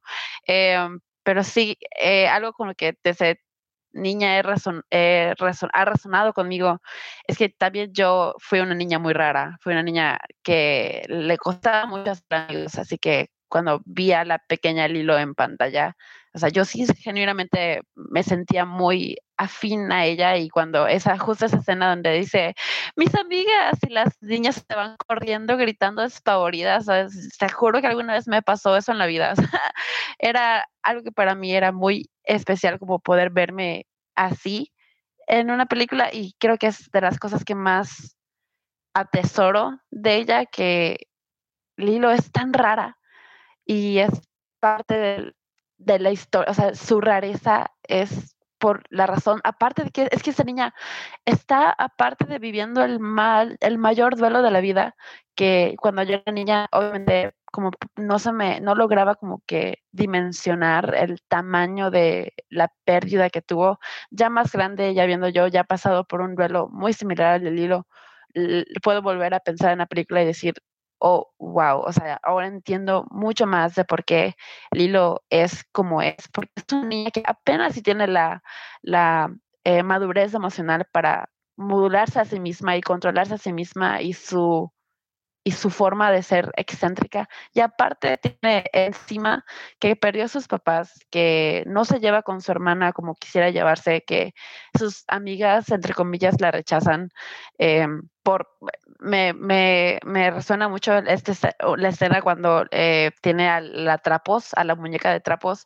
Todas las, las demás tienen a sus Barbies todas perfectas y Lilo tiene una muñeca de trapo que ella misma hizo y les está contando, no, pues que tuvo que hacer una cirugía porque tenía no sé qué en la cabeza y pues empieza a contarles todo esto bien extraño. Las niñas se hacen el feo y Lilo en este como un ataque de, de de molestia, de, de sentirse contrariada, de rechazada, tira trapos al suelo y se va. Y luego tres segundos después regresa corriendo y la abraza y se va con ella abrazada. Eh, que es una escena que muchísimo con muy poco eh, sobre el hilo, sobre su situación, sobre cómo puedes, no sé, cómo el duelo puede permear en todos los aspectos de tu vida y sobre todo es una niña tan pequeña. Eso le da a, toda la película un cierto aire de, creo que tú lo dijiste, de, eh, tú lo dijiste de, de, tristeza. Toda la película se siente como que muy, muy melancólica y eso es algo muy, también muy especial que la película tiene porque como que durante toda la película está esta eh, sombra encima de la pérdida de los papás y que Nani está intentando hacer todo lo posible por eh, no perder al hilo porque sí puede ser que no se lleven del todo bien, pero también Nani lo dice en la película, yo soy la única que la comprende, soy la única que la entiende. Si la llevan a otro lado, nunca la van a entender, nunca van a, ella nunca va a ser feliz porque yo soy la única que comprende sus rarezas y sus quirk, sus quirkness. Y es muy desconsolador eh, esa escena cuando Nani está básicamente rogándoles que no se la lleven porque sabe que Lilo es una niña muy especial, muy diferente, que necesita todo el apoyo y el, un, lugar seguro donde poder ser ella, que es muy difícil encontrar gente que te acepte como eres. Eh, y al final me, me encanta mucho el significado de que Stitch se llame Stitch, que Stitch significa costura y que durante toda la película em, escuchamos que Lilo y Nani dicen que son una familia rota y que están rotos y bla, bla, y al final, pues literal, tuvo que llegar eh, un Stitch, una costura como para poder sanar esas como heridas y traumas, eh, tal poco de todo, pero para empezar a hacer este proceso de sanación y poder juntarlas más y hacerlas más cercanas, eh, es algo muy inteligente, algo muy significativo. Y no sé si ya me desvía del tema, pero porque estábamos hablando de personajes raros, pero, pero sí, eh, en general creo que es algo que la película logra muy bien, como destacar la rareza tanto del hilo como como de Stitch, de por qué no pueden, no, literal, no pertenecen a ningún lado, porque ¿quién va a querer a un ser que todo lo que toca lo destruye? Eh, y que eso también podría hasta aplicar al hilo, que desde la primera escena está dándole golpes a las niñas y, todo eso. Así que creo que es una amistad muy heartwarming, muy, muy eh, no sé, como que te da mucha, mucho confort es la amistad entre Lilo y Stitch, porque literal son los dos outcasts más grandes que existen y pueden encontrar como un lugar seguro entre ellos dos. Y eso es lo que todos nosotros los que nos hemos sentido outcasts y los raros y los que hacen de lado, como que siempre buscamos esa persona que nos haga sentir como que está bien, como está bien ser una máquina de destrucción, porque hasta tú que eres una máquina de destrucción mereces que te quieran, porque tienes algo valioso dentro de ti a pesar de tus errores. Y eso es ah, muy hermoso. y, justo... Eh, eh, rapidísimo, también me gusta mucho que no se quieren cambiar. O sea, no es como que quieren cambiar Stitch. O sea, nada le dice como, a ver, mejor enfoca tu energía aquí o hace esto. O sea, creo que también hay una cosa muy bonita de la película que es que hay, ahora sí que ya que se puso de moda la comunicación asertiva este, de, la salud emocional, creo que Nani también habla muy bien con Lilo y creo que por eso muchas personas con... Eh, ay, con este, ¿cómo se llama este síndrome H ADHD? H HDA. Eh, bueno. Ajá, efectivamente. Este, se pudieron identificar con Lilo porque, y con Annie porque ella le explica muy bien a Lilo las cosas, como que siempre, o sea, cuando, por ejemplo, cuando despiden a Nani por culpa de Lilo y Stitch, es como Nani en lugar de ponerle la culpa a Lilo y decirle, sí, es que me despidieron por ti, porque no te sabes comportar, bla, bla, o sea, en lugar de cargarla con esa, le dice, no, es que mi jefe era un vampiro y me quería unir a la, a, la, su a su coven de horror. terror. Y Lilo ya sabía. Yo lo sabía. Y, puede ser una cosa muy chistosa porque sí da risa cuando lo escuchas, pero también ya que lo procesas como una persona adulta, dices, órale, pues es que qué bonita forma de de no cargarle ese peso a su hermana, porque su hermana lo que iba a hacer era culparse durante toda la semana, todo el día, de que habían despedido a su otra hermana y que probablemente si se la hubieran llevado de adopción, hubieran dicho, ah, es que fue mi culpa porque le arruiné su trabajo. Entonces, creo que también la forma en que Nani hace las cosas tal vez no es perfecto, como ustedes dicen, pero tiene esos momentos como muy inteligentes, emocionales con Lilo y también a veces resalta también el momento de cuando van por Stitch o van a adoptar un perro y le dice así como, ah, sí, quiero una langosta. Y Nani es como, no, a ver, niña, no, no, no le dice como, no, a ver, o sea, no seas tonta, necesitamos un perro. O sea, no, eso no le dice, le dice, a ver, Lilo, tenemos una puerta, ¿para qué es esa puerta? Para perros, entonces necesitamos un perro. O sea, como que su lógica es como explicarle muy fácil las cosas, ¿no? Entonces eso, eso me gusta mucho también. Sí, no, y, justo, em, digo, perdón, iba, nada más quería comentar algo sobre esta parte que decían de, de la parte como violenta de, de, Stitch y del hilo incluso, y de cómo, y de cómo al final, o sea, sí, estoy totalmente de acuerdo, sí está eh, este mensaje de em, hasta eso, eh, como dices, o sea, no, no te quiero cambiar, no se trata de cambiarte, sin embargo, en la parte de la violencia creo que también hay un mensaje muy fuerte de, bueno, no es, no es la única forma, ¿sabes? Y generalmente cuando hay violencia eh, viene de algún lado. Y creo que eso está también muy lindo de, la película, que viene como este mensaje de em, cuando, es, cuando hay este, esta necesidad de, pues sí, esta necesidad de ser agresivo, esta violencia, em, pues viene de algún lado, de una necesidad, ¿no? Lilo claramente traía pues esta, esta soledad, esta... Entonces, em, creo que está muy lindo también que se hable de, de, la violencia como algo que al final no es la única eh, forma, ¿no? Incluso Stitch, que literalmente se diseñó para ser este ser de destrucción, eh, cambia y no, no cambia como dice, o sea, no cambia porque alguien lo quiera cambiar, cambia porque le nace otra forma de convivir y le nace otra forma de existir y dice, ah, bueno, también puedo hacer así, puedo, ¿sabes? O sea, como de forma orgánica eh, se adapta y cambia y busca otra manera de, de existir y de convivir, ¿no? Y, y, eso creo que es muy, muy bonito también. Y sí, yo creo que, pero, eh, si puedo eh, agregar, creo que es muy bonito porque eh, Stitch literalmente, Jumba es muy explícito en decirle, no tienes otro propósito que no sea destruir, para eso te crea, para eso te creé y para eso sirves y no tienes otra cosa más que hacer. Y eso creo que le da más significado cuando Stitch decide eh, no ser la máquina de destrucción, decide por su propia cuenta eh, unirse a la familia de Lilo y Nani y, y poner su energía en, en ellas y en, en esa familia. Eh, que a pesar de que todo el mundo le decía, solo sirves para destruir, para eso existe literal, para eso te cree, él puede tomar toda la decisión de decir no y escoger su propio propósito. Eso es hermoso. A ver que sí. Además, digo, también ya hablando como de, de, de Nani, creo que también algo muy, muy lindo es que a pesar de todo, eh, bueno, todo esto que se decía, que busca una, de repente tiene formas muy asertivas, como comentas, y muy inteligentes de acercarse al hilo. Y también creo que es muy, muy lindo que acepte eh, llevar a, al, al, bueno, al perrito que el hilo escoge, ¿no? Porque sí sería muy fácil negarle y decirle, este, no, no, ¿cómo crees? No, claro que no. Pero ve en, en Lilo, pues esa necesidad de, pues es que nadie lo quiere, es diferente y quiero a este ser raro, perrito agresivo, rarísimo, pero lo quiero, y este que quiero, quiero llevármelo. Y que Nani, pues, muy a regañadientes, pero pues acepta, ¿no? E incluso cuando ya de plano sí se desespera y dice, no, no, no, ya lo voy a sacar, y lo, no, no, no lo quiero aquí, que es cuando viene y que Lilo le recuerda como, hey, Ohana, y la, la familia nunca se abandona, y que ya es como, ah, está bien, está bien. Odio que uses Ohana contra mí, pero está bien.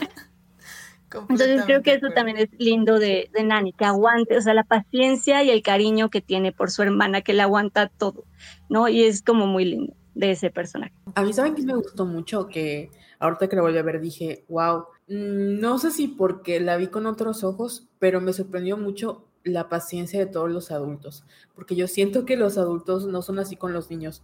O sea, era muy fácil que todos, hasta el maestro, el, este, Cobra, eh, Bubbles, este, incluso los intergalácticos fueran así de que no, niñas, haz lo que yo quiero. Y no, todos fueron muy, muy pacientes. No sé si, o sea, para, hasta eso fue como adelantado a su época. Y al contrario, los que eran malas eran, eran las niñas, ¿no? Y al final las, las situaciones donde se hacía un desastre, pues eran accidentes, ¿no? Porque no era como que Stitch quisiera hacer un desastre, sino se le salían de las manos. Y pudo haber sido muy fácil para Nami como explotar contra el hilo, pero no lo hizo y me gustó mucho el también como parte de también ser extraño del hilo no solo era porque pues ella era rara, sino porque su condición social, porque no podemos negar que pues era pobre. no, sus amigas no sé cómo vivían, pero obviamente tenían sus Barbies súper bonitas y ella no tenía una Barbie su casa estaba sucia, pero no estaba sucia porque ella fuera floja, sino porque solo una persona responsable en esa casa, como que no tenía otras cosas que hacer, yo nací hacía lo mejor que podía, ¿no?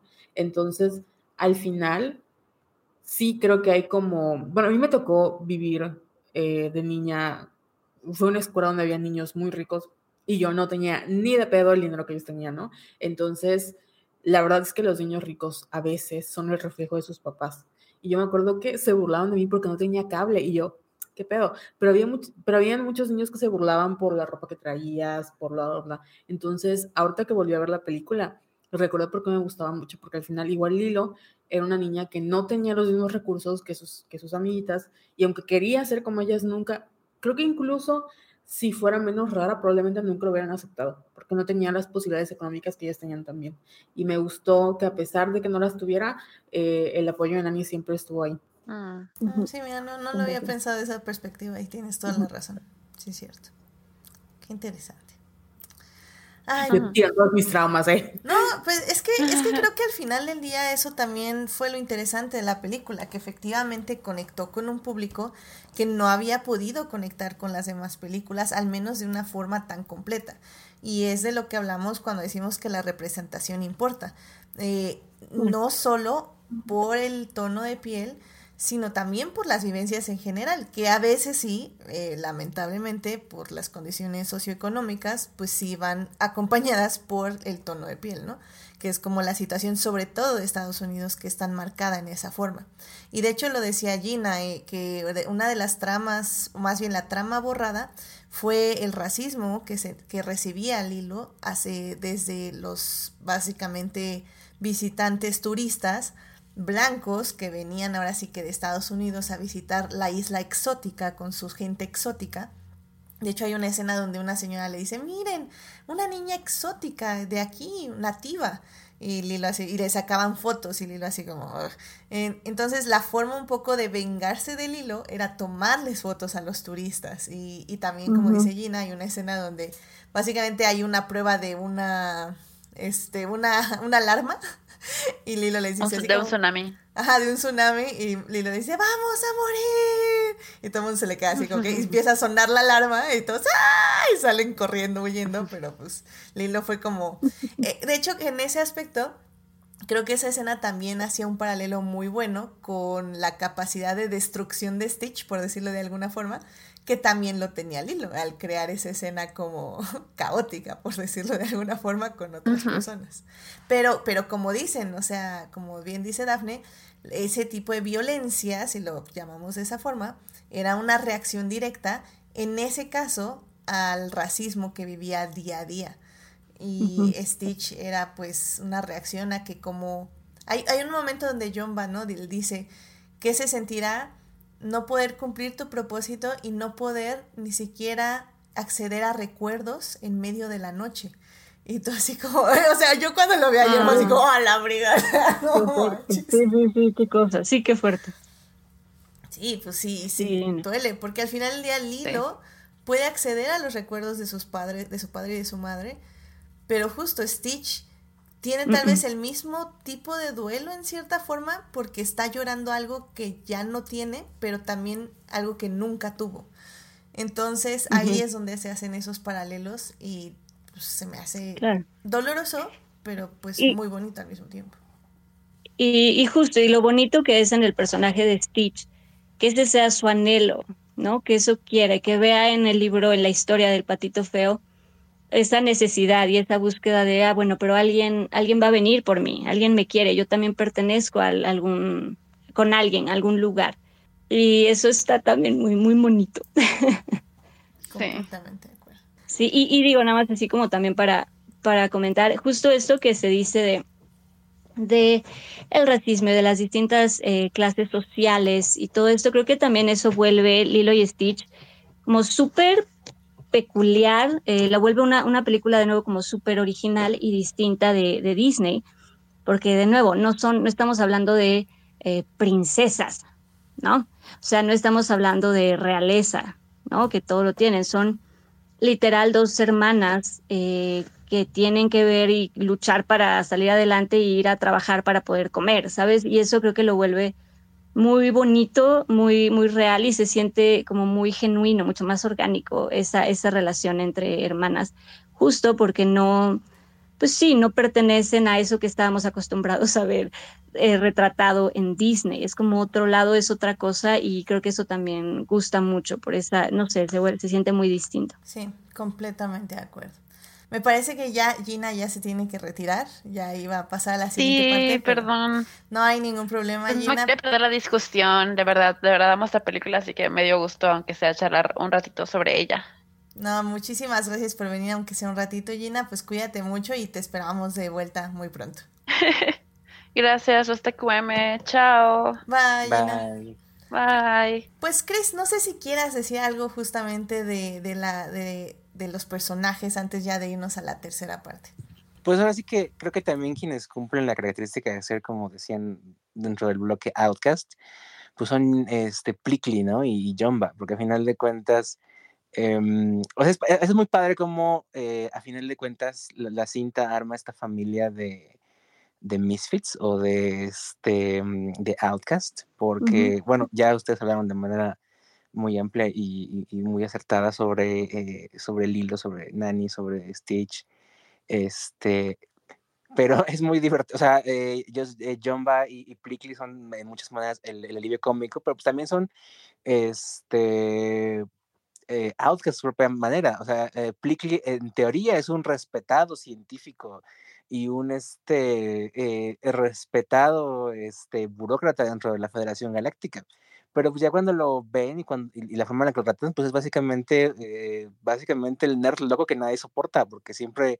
eh, a lo mejor es demasiado excéntrico, demasiado este, exagerado para los estándares de los demás, y por eso lo envían a la misión, este, como, como guarura de, de Jumba, ¿no? Pero básicamente eh, Plickly yo creo que tiene como que un poco como de esta vena, este, al principio como de nerd, y, y luego incluso este, eh, no sé, saben que cuando juega, eh, cuando eh, empiezan a, cuando se, da esta dinámica con, con Jomba, realmente es una amiga como de pareja, porque se, cuando tiene incluso que fingir y, camuflarse para, este, em, para vigilar a Stitch, pues fingen que son una pareja y él finge que es la mujer y cosas por el estilo lo cual a lo mejor no tanto, tanto como que lo finja, ¿no? Sino más bien como que es como el rol que asume o con el que siente cómodo dentro de la, dentro de la, dentro de, los roles que ve en la Tierra, ¿no?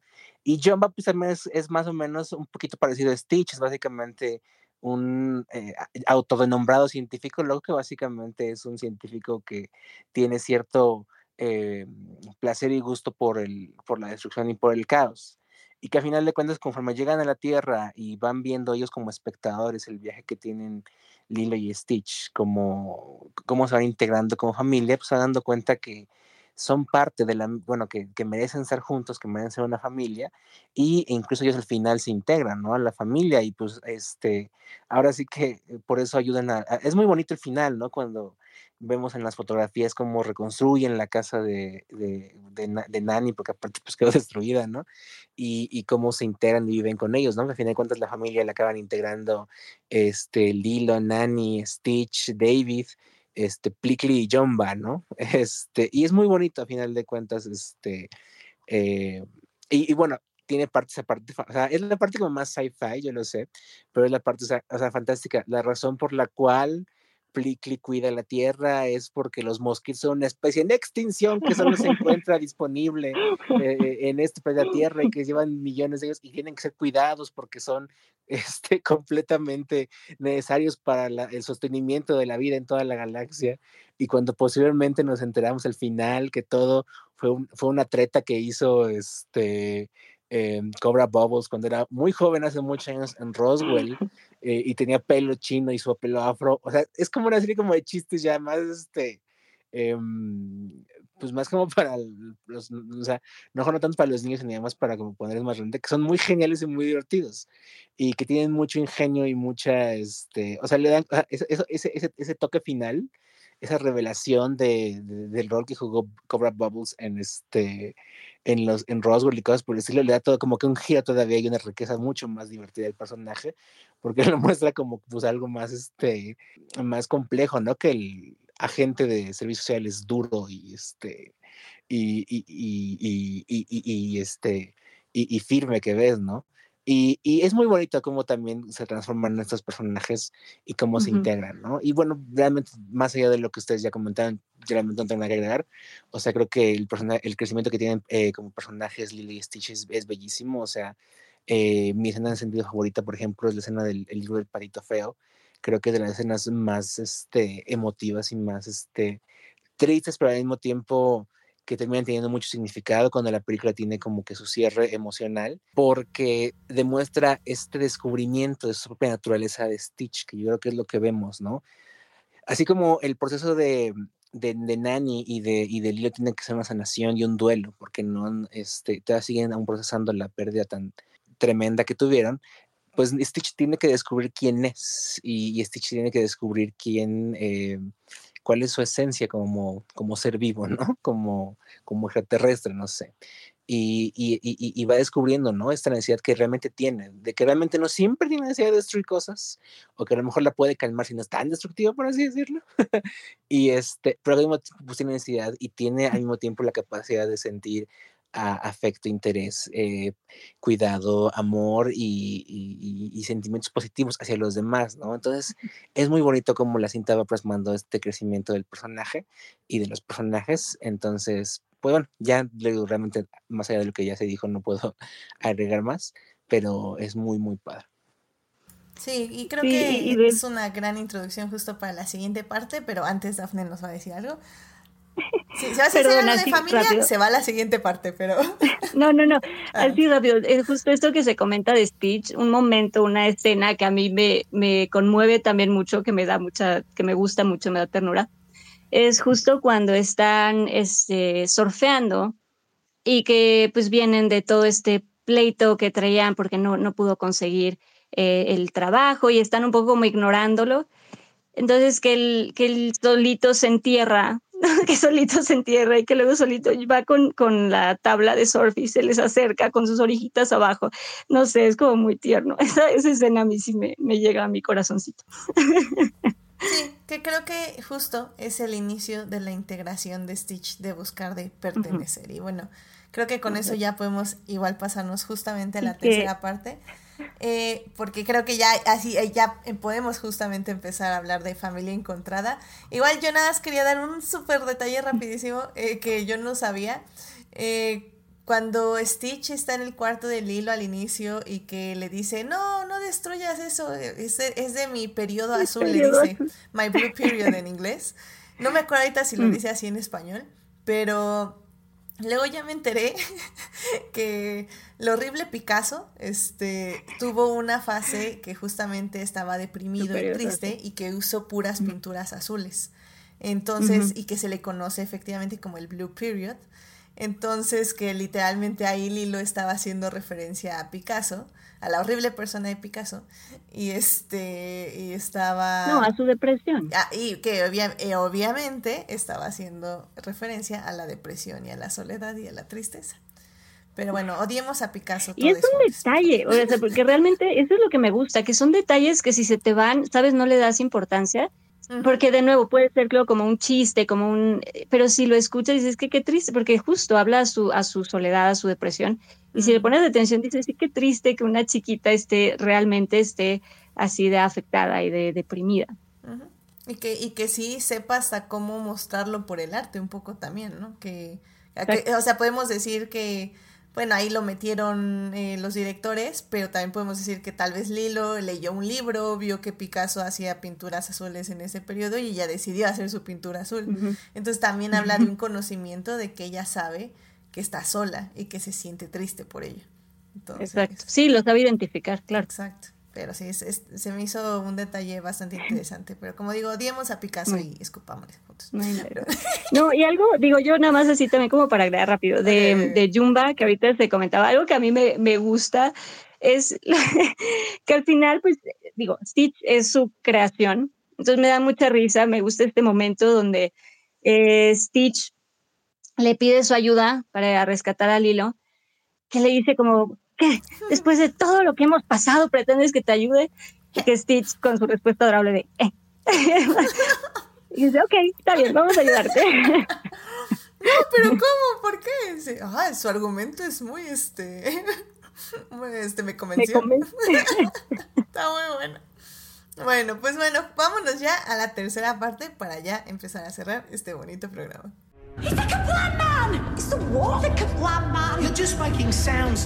Muy bien, ya estamos aquí en la tercera parte de este especial de aniversario de Lilo y Stitch que cumplió 20 años de haberse estrenado.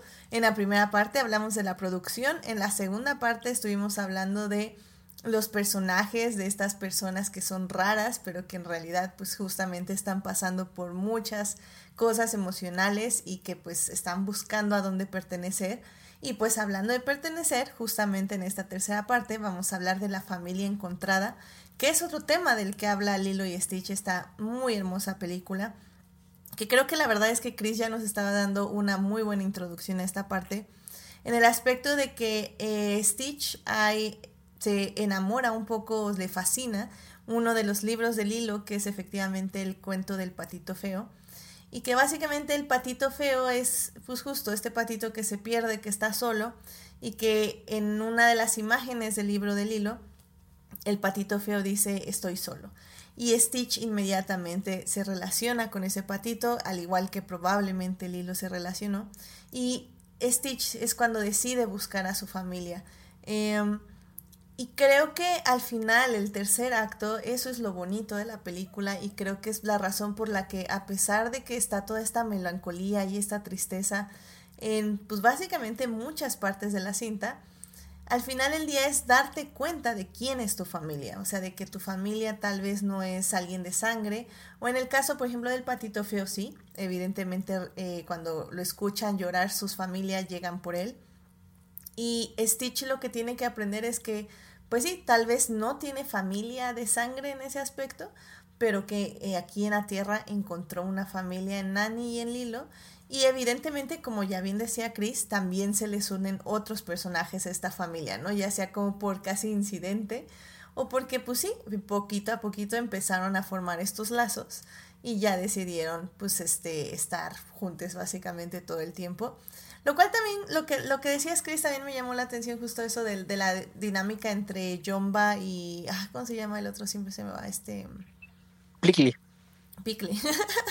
que sí tienen como esta dinámica como em, pareja dispareja, por decirlo de alguna forma, pero al mismo tiempo se empiezan a complementar poco a poco por las experiencias que viven y pues ya cuando se enfrentan al tiburón este básicamente que ya secuestra al hilo y etc. y que ya tenemos como una secuencia más de aventura estrictamente ya un poquito más de acción, podríamos decirlo de alguna forma. Pues sí, ya juntan fuerzas y, se unen y, básicamente creo que no los dejan regresar a, su planeta porque la, comandante no, los deja subir a la nave. Pero... Sí. Les dice, no deje subir a esos dos a mi nave. es muy, muy divertido. Y los barre de arriba abajo bien feo así. y los así como, Entonces, creo que eso es lo hermoso de la película al final del día. Ah, ah, bueno, y que también complementando lo que decía Carol, no vamos a negar que la ayuda económica al, al, albergar a un alienígena, pues no les cayó nada mal, sinceramente. Eso de que te reconstruían la casa y que luego, pues ya, yo creo que ya se podían eh, sí, la libertad económica en este aspecto, pues hasta yo creo que le dio la oportunidad a Nani de otra vez ser una, pues una adolescente que ya está creciendo a ser una adulta y, y pues le relajó un poquito como esa responsabilidad también al ya tener nuevos miembros en su familia, ¿no? Que es tanto uh como pues este Jumba y Pickle, lo cual también me parece una dinámica muy interesante. Y muy bonita, porque al final del día es un final de feliz, ¿no? Este, Carol, no sé, no sé tú qué opinas de la familia encontrada en Lilo y Stitch. Sí, al final, bueno, en los créditos cuando sale, ya ven la foto de Lilo que tiene con sus papás y cómo recorta Stitch y lo integra en la foto. Y es muy bonito porque justamente después de que pasas, como dice Gina, este, mm, cuando pierdes a un familiar o cuando pierdes a un amigo, una parte muy integral de tu día a día, sí sientes que hay un pedazo que no está, ¿no? Y es como esa presencia de la ausencia, de que nunca vas a dejar de ver que no está, o sea, no está tu mamá, no está tu papá, no está tu hermana, no, está ahí. Y la realidad es que no puedes sustituir, nadie va a sustituir el, lugar de tu familiar o tu ser querido, pero sí tus dinámicas familiares cambian. Y muchas veces no le damos como el peso, sobre todo porque eh, pues la cultura gringa, tal vez no en México, pero sí estamos, está muy dirigida como al individualismo, ¿no? De que tienes 18 y te vas a tu casa y tienes que hacerlo tú solo, ¿verdad? Y en realidad, pues no tiene por qué ser así. Creo que hay muchos de, bueno, me atrevo a decir nuestra generación que pensó que cuando tuviera, no sé, 30 o veintitantos ya iban a estar lejos de su casa y luego descubren que por las situaciones económicas no pueden y lo que sea pero también al estar cerca de sus papás o cerca de sus amigos o empiezan a crear comunidades, se dan cuenta de lo importante que es tener una red de apoyo. Y al final, en términos como millennials, tal vez no podemos escoger precisamente a la familia que nos hubiera querido, porque no todos tenemos la suerte de tener a familiares que nos acepten y nos quieran tal cual como somos. Pero, una red, pero sí encontramos y sí elegimos eh, formar como eh, pues, a nuestra propia familia, ¿no? Y a veces caen del, o sea, de en qué momento esta persona que no tiene nada que ver conmigo acabó siendo una pieza fundamental y me protege más que una persona que me conoció de toda la vida y no es capaz de aceptarme, ¿no? Y lo bonito de Lilo y Stitch al final es eso, ¿no? Que la, la familia no siempre va a ser como, como en el caso de Lilo y Nani, que no siempre estaban felices, siempre se acaban peleando, no pueden ignorar sus problemas, eh, siempre se van a decir cosas feas, pero al final van a regresar a su casa, ¿no? Y lo mismo creo que sucede cuando encuentras como ese grupo. Hay, ciertas situaciones en donde nunca vas a estar de acuerdo y hay cosas que vas a decir que a lo mejor las haces hasta para ir a los demás, pero al final es, es tu familia, ¿no? Y no puedes abandonar a tu familia, no, no, no puedes. Incluso si te vas o se dejan de hablar, te llevas una parte de ellos. E incluso cuando pierdes a familiares, no es que ah, solo ya no estén, es que te llevas una parte de ellos y conforme vas creciendo, vas, em, obviamente no, dejen que esto sea como factor para que no vayan a terapia y salen sus issues, pero cuando vas creciendo te llevas cosas buenas también y ya no los ves todos los días tal vez, pero sí los empiezas a, siempre se quedan contigo porque empiezas a verlos en tus hábitos, empiezas a verlos en tus valores y así, ¿no? Entonces, yo creo que tal vez por eso nos impactó muchísimo como, no sé si en mi generación en general, pero a mí de niña sí me impactó la, el hecho de que una familia que, entre comillas, está rotita porque no se ve como los demás, pero al final es una familia, o sea, Stitch toma ese rol a veces de lavar la ropa, de, de hacer el desayuno, que también ajá, mm, la gente que no, o sea, que creció con papás que trabajaban y que no podían hacer eso por sus hijos, ahora valoran muchísimo este, ese sentido de comunidad, de que tener a alguien cuando te enfermes te lleva al doctor, si te van a quitar, quitar las muelas, se quede contigo y, ay, no sé, es muy bonito. Me puse ah, sentimental, perdón. Sí, no, no, la verdad, la verdad ya a mí también me puse sentimental. Es muy, no, es muy bonito, porque, porque además creo que también habla justamente de, de todo esto que mencionas, que es 100%, eh, y además me gusta que también hablan de la familia elegida, ¿no? Porque al final...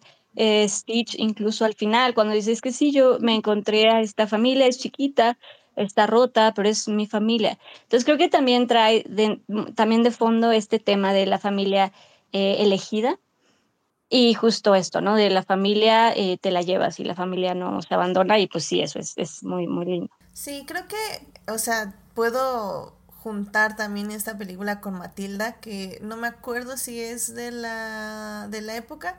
Hablamos de Matilda, creo que aquí en el programa. Luego, ya, se me, está olvidando de qué hemos hablado, no me acordaba de que habíamos hablado también de, Constantine. Sí, claro que sí hablamos de Matilda. Pero y justamente hablábamos, ¿no? De que como también yo siento que me impactó un poco ese concepto, porque en Matilda literalmente te decía, tu familia de sangre puede no ser el mejor lugar que puedas estar. O sea, y que al final del día sí es mejor abandonar esa familia y irte a un lugar que realmente te quieran.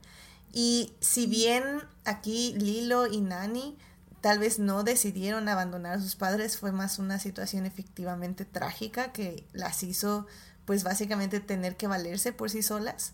Em, como dices, ¿no, Dafne? O sea, sí estaban buscando pues también más gente en que apoyarse, porque ellas dos sí eran suficientes y sí se amaban mucho y sí se peleaban, pero pues también la vida las abrumaba por toda la situación en las que estaban, ¿no?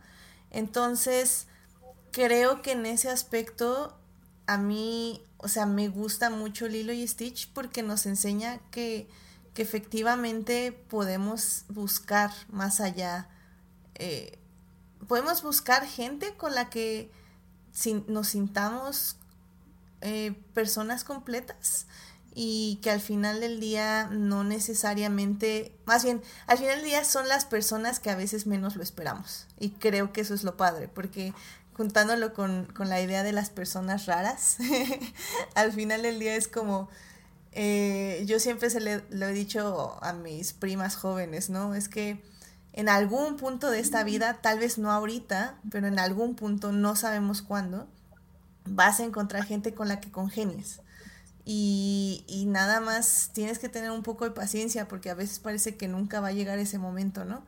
Pero ese momento llega y, y, cuando llega que encuentras esas personas raras con las que congenias y con las que puedes ser rara junto a ellas, pues es, es, lo mejor, ¿no? Es muy bonito. Exacto. No, y alguien que, por ejemplo, como por ejemplo Nani, que, que entendía y que cuidaba a su hermana porque quería cuidarla.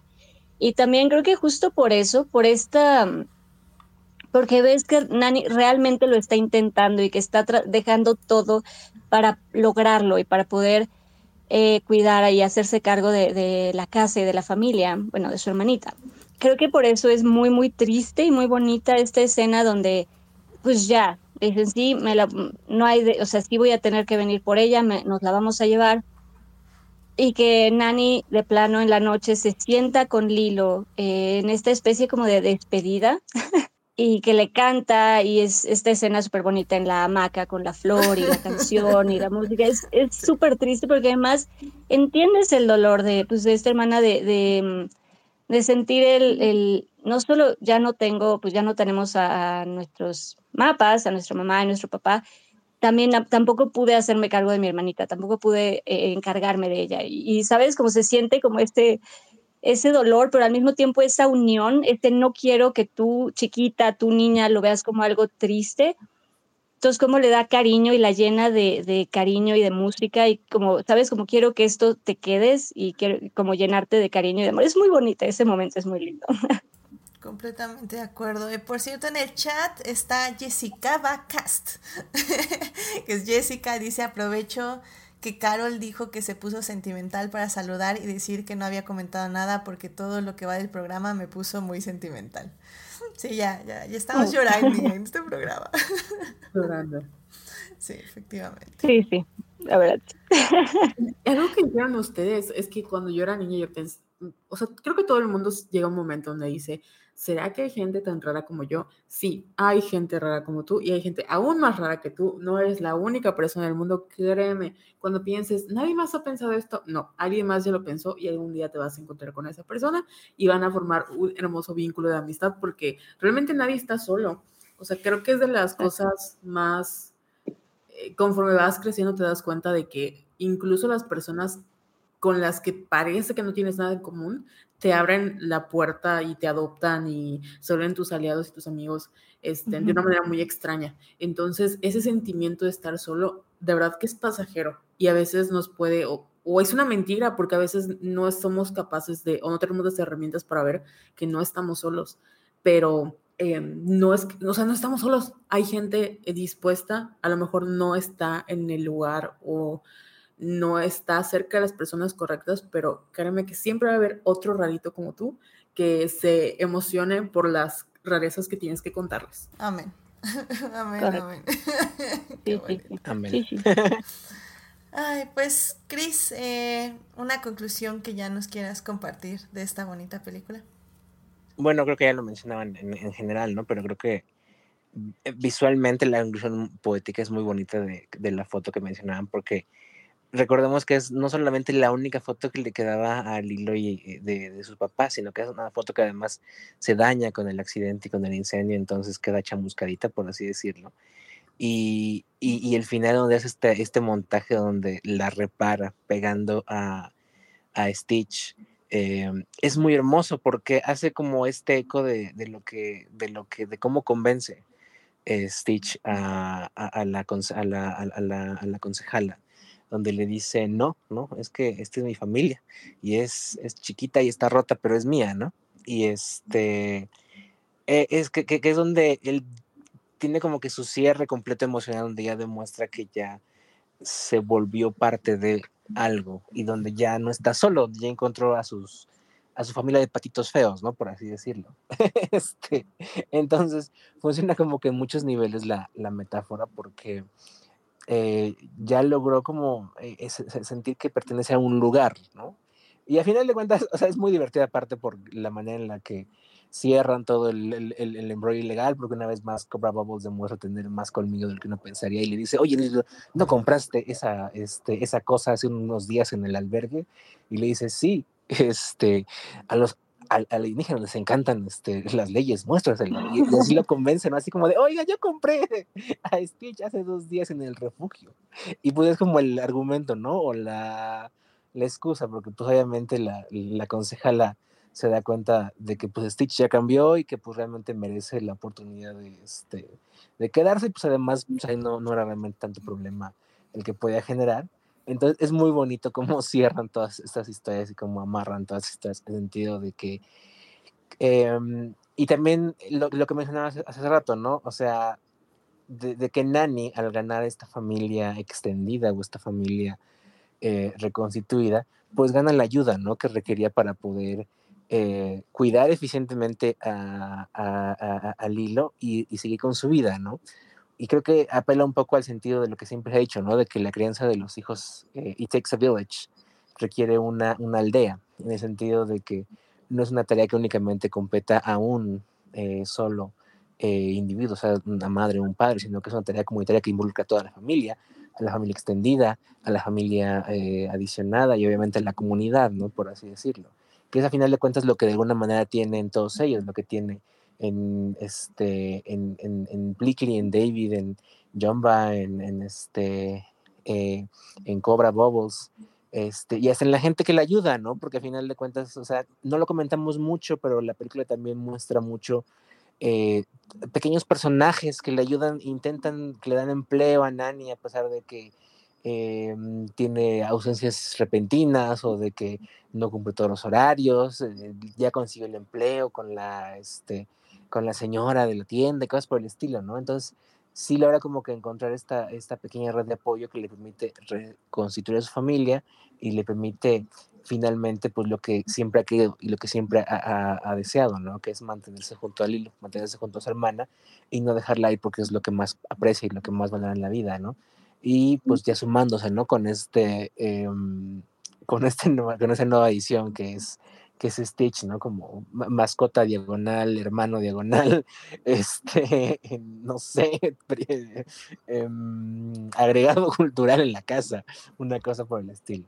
Entonces es muy, muy bonito como, como la película, todo lo que ustedes dijeron es, es, es, es cierto y fantástico, es una, una reafirmación de que de que nosotros siempre podemos encontrar como nuestra tribu, podemos encontrar como donde pertenecemos y podemos encontrar eh, a alguien o a muchas personas con las cuales podemos eh, coincidir y sentirnos más auténticos y más nosotros y que a lo mejor pues hará tiempo, ¿no? Y que pues sí, regularmente siempre la adolescencia y la juventud es como a lo mejor la parte más compleja de todo esto porque es donde tienes la menor cantidad de, de herramientas emocionales y la menor cantidad de experiencias como para poder eh, defenderte y para poder eh, tras, eh, atravesar por ellas, pero que eventualmente, pues como dice el eslogan y que siempre tiene mucha razón, todo mejora, ¿no? It gets better. Entonces, em, es muy bonito al final el, el mensaje de la película de cómo esta familia, y como lo dije, como lo dije hace rato, o sea, requería un pequeño remiendo para poder volver a, a seguir latiendo con, con, con todo su, poder. sí. Carol, una, una, conclusión de la serie, de la película, perdón. Mi cerebro se bloqueó. Eh, pues es que coincido con todo lo que han dicho. Yo creo que lo único que agregaría es que si tienen la oportunidad en algún momento de su vida, sean ese adulto que ustedes necesitaron cuando eran niños, porque yo creo que muchos de los intereses que tienen los niños, o sea, los niños en general son raros y, y, no tienen como todas las herramientas emocionales que nosotros tuvimos, ¿no? Pero siento que también muchas de las cosas que dejamos de ser cuando éramos niños fue porque pues éramos entre comillas incómodos y los niños son niños, son incómodos, no tienen por qué, como en el caso de Lilo, pues si era violenta o era agresiva, pero porque no sabía cómo, ni siquiera tendría por qué tenía seis años. Y creo que conforme más voy creciendo me doy cuenta de el daño y, o sea, sin querer que los adultos le podemos hacer a los niños cuando no estamos, cuando los queremos tratar como pues adultos chiquitos y en realidad no podemos. no estoy diciendo que les perdonen a todos y que, y que tengan hijos, ni que tengan que, este, no sé, eh, soportar a gente que no quieran soportar, pero no sean, no sean malos con los niños porque las palabras se nos quedan muchísimo. Y yo creo que la película hizo una muy buena labor en tratar de demostrar lo que puede, o sea, que hay espacio para, em, eh, que, hay espacio para esos niños que pues no son como los demás, no todos los niños son iguales y que al final no son niños malos, o sea, nada más son incomprendidos o están atravesando por algo. Creo que si revisan la película y si revisan sus propias vivencias y si en algún momento tienen que pasar por alguna situación, escuchen o pongan atención cinco minutos a un niño y no le digan que está loquito, ¿no? Escuchen lo que tengan que decir y sean como ese adulto, porque también está está padre que hayan como esos espacios seguros para, eh, para que más niños creativos sigan creciendo. Amén. Cuidemos a las infancias, definitivamente. 100%. Y más justo por esto que, mencionas, uno nunca sabe lo que se está viviendo, lo que estos niños, el contexto, la vida, la familia en la que están estos, estos, estos niños, ¿no? Entonces sí, siempre eso, estoy 100%, hay que tener como mucho cariño, eh, paciencia y exacto, no, no desesperarse, no criticar, porque justo, ¿no? Eh, nunca se sabe qué están viviendo, en, de nuevo, en, sus, en su contexto, en sus familias. Entonces, sí, 100%, de acuerdo. Pues, Daphne, ¿una conclusión de la película? Em, pues sí, esto que menciona Carol, me, uno al, mensaje porque sí, es, estoy muy de acuerdo. Y creo que justamente em, en Lilo y Stitch eh, eso es lo bonito y, me gusta mucho cómo tratan ese tema de cómo tratar a, bueno, en este caso a Lilo, a, una niña, pero sí cómo, cómo tener paciencia y cómo acercarte y cómo tratar de entender a, un niño, a una niña. Eh, entonces, sí, creo que eh, son muchas, bueno, digo, todo lo que ya hemos comentado me, me gusta, no sé, creo que es muy interesante eh, como volver a visitar estas películas animadas, estas películas eh, Disney ya años después y ya con otros ojos y otra mentalidad, porque justo em, pues me ha pasado como cosas y, sí, definitivamente tu perspectiva cambia, o al menos a mí me ha pasado, que tu visión cambia al ver una película. Me pasó, digo así como time muy rápido, me pasó, por ejemplo, que eh, no tiene tanto, volví a ver la Sirenita.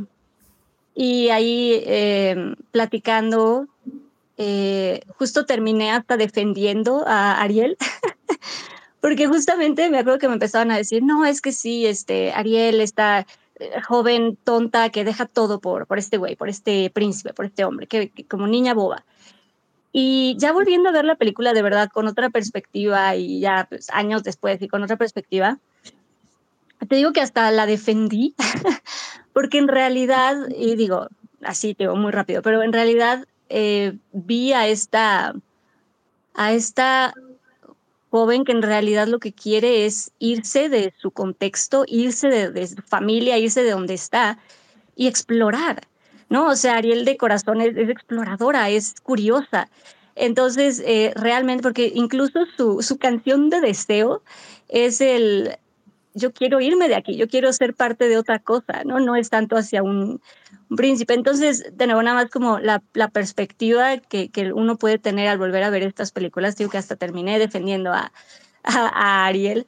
Eh, y me pasó también con Lilo y Stitch un poco lo que mencionaba eh, Gina. Eh, el, lo fuerte que es pensar en una niña chiquita viviendo un duelo em, tan fuerte como es el de perder a un, a un padre, a un ser amado, y sobre todo un pilar, como son los, ¿no? Tu madre, tu padre, y pensar en cómo eh, puede afectar eso a una familia, a una niña. Creo que cuando, digo, en, en mi caso, eh, ya habiendo vivido una experiencia así, cambia toda la perspectiva porque de verdad es un duelo, es un dolor que no puedes explicar hasta que se ha vivido realmente. O sea, uno se lo puede imaginar, pero realmente no lo comprendes hasta que has vivido una pérdida eh, como fuerte.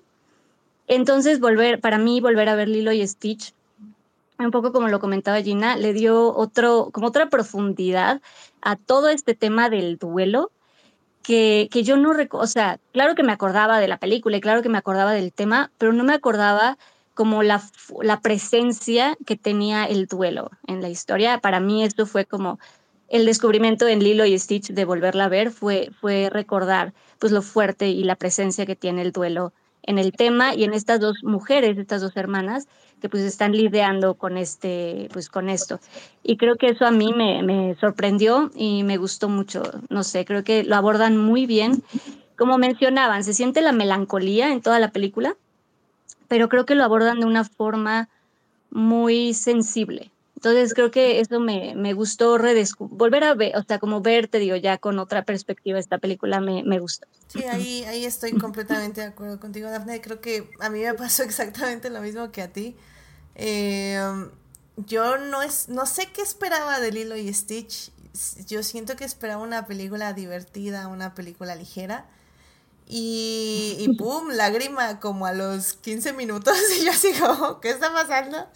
Porque, porque sí, como dices, o sea, creo que ya después de haber vivido, o sea, no sé cuándo fue la última vez que vi esta película, pero yo creo que sí, ya iban varios años. Y pues sí, ya después de haber vivido una situación de duelo muy fuerte, creo que sí, ya te llegan más esas notas y esas, esos, o sea, ya identificas, o al menos siento que pude identificar más claramente los signos de depresión, los signos de soledad en todos nuestros personajes. Y, y, es muy bello cómo hacen esta historia y cómo muestran esos signos y al mismo tiempo cómo te enseñan cómo salen de todo esto. Entonces, eh, sí, o sea, siento que puede sentirse con una película muy sencilla, como ya lo decía yo al inicio de este programa, pero realmente tiene muchísimos temas, muchísimos detalles que la hacen profunda, que la hacen que puedas identificarte y que sobre todo puedas, si estás pasando por un momento muy difícil, tal vez esta película te pueda ayudar a salir un poquito y, y a ver como ese lado eh, donde sí el dolor persiste, pero eso no quiere decir que, eh, que tengamos que dejar de vivir la vida y que ya no podamos conectar con otras personas, o en este caso otros seres.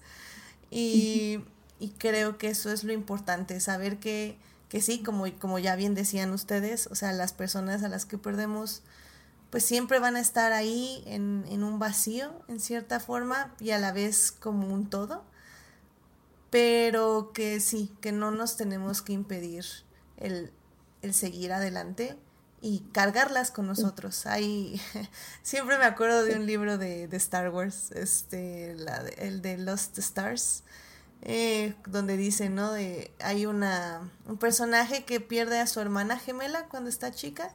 Entonces en su cultura básicamente dicen que cuando pierdes a tu, arma, tu hermana gemela o bueno, a tu gemelo, gemele, este, cargas su vista y que ahora cada vez que ella está viviendo un momento importante, le dice a su gemela que mire a través de sus ojos para que viva ese momento con ella. Entonces eso siempre me ha parecido muy hermoso, porque es como, te cargo, o sea, persona que, que ya no estás aquí y puedes vivir a través de mí. Y creo que eso es, es muy bello en muchos sentidos. Entonces, vamos a llorar. Oye, este, este programa se puso demasiado sentimental. No, y, también como decía Caro, creo que también es, es bonito esto de, de, que al final no, nunca se está solo. ¿No? Siempre va a haber alguien eh, que, es, que ha vivido algo o similar o que te va a entender. Siempre va a haber alguien, esto que mencionaba también es, es como muy, muy cierto, ¿no? Nunca estamos eh, solos o solas, nunca estamos, ¿no? y que creo, que, que es importante.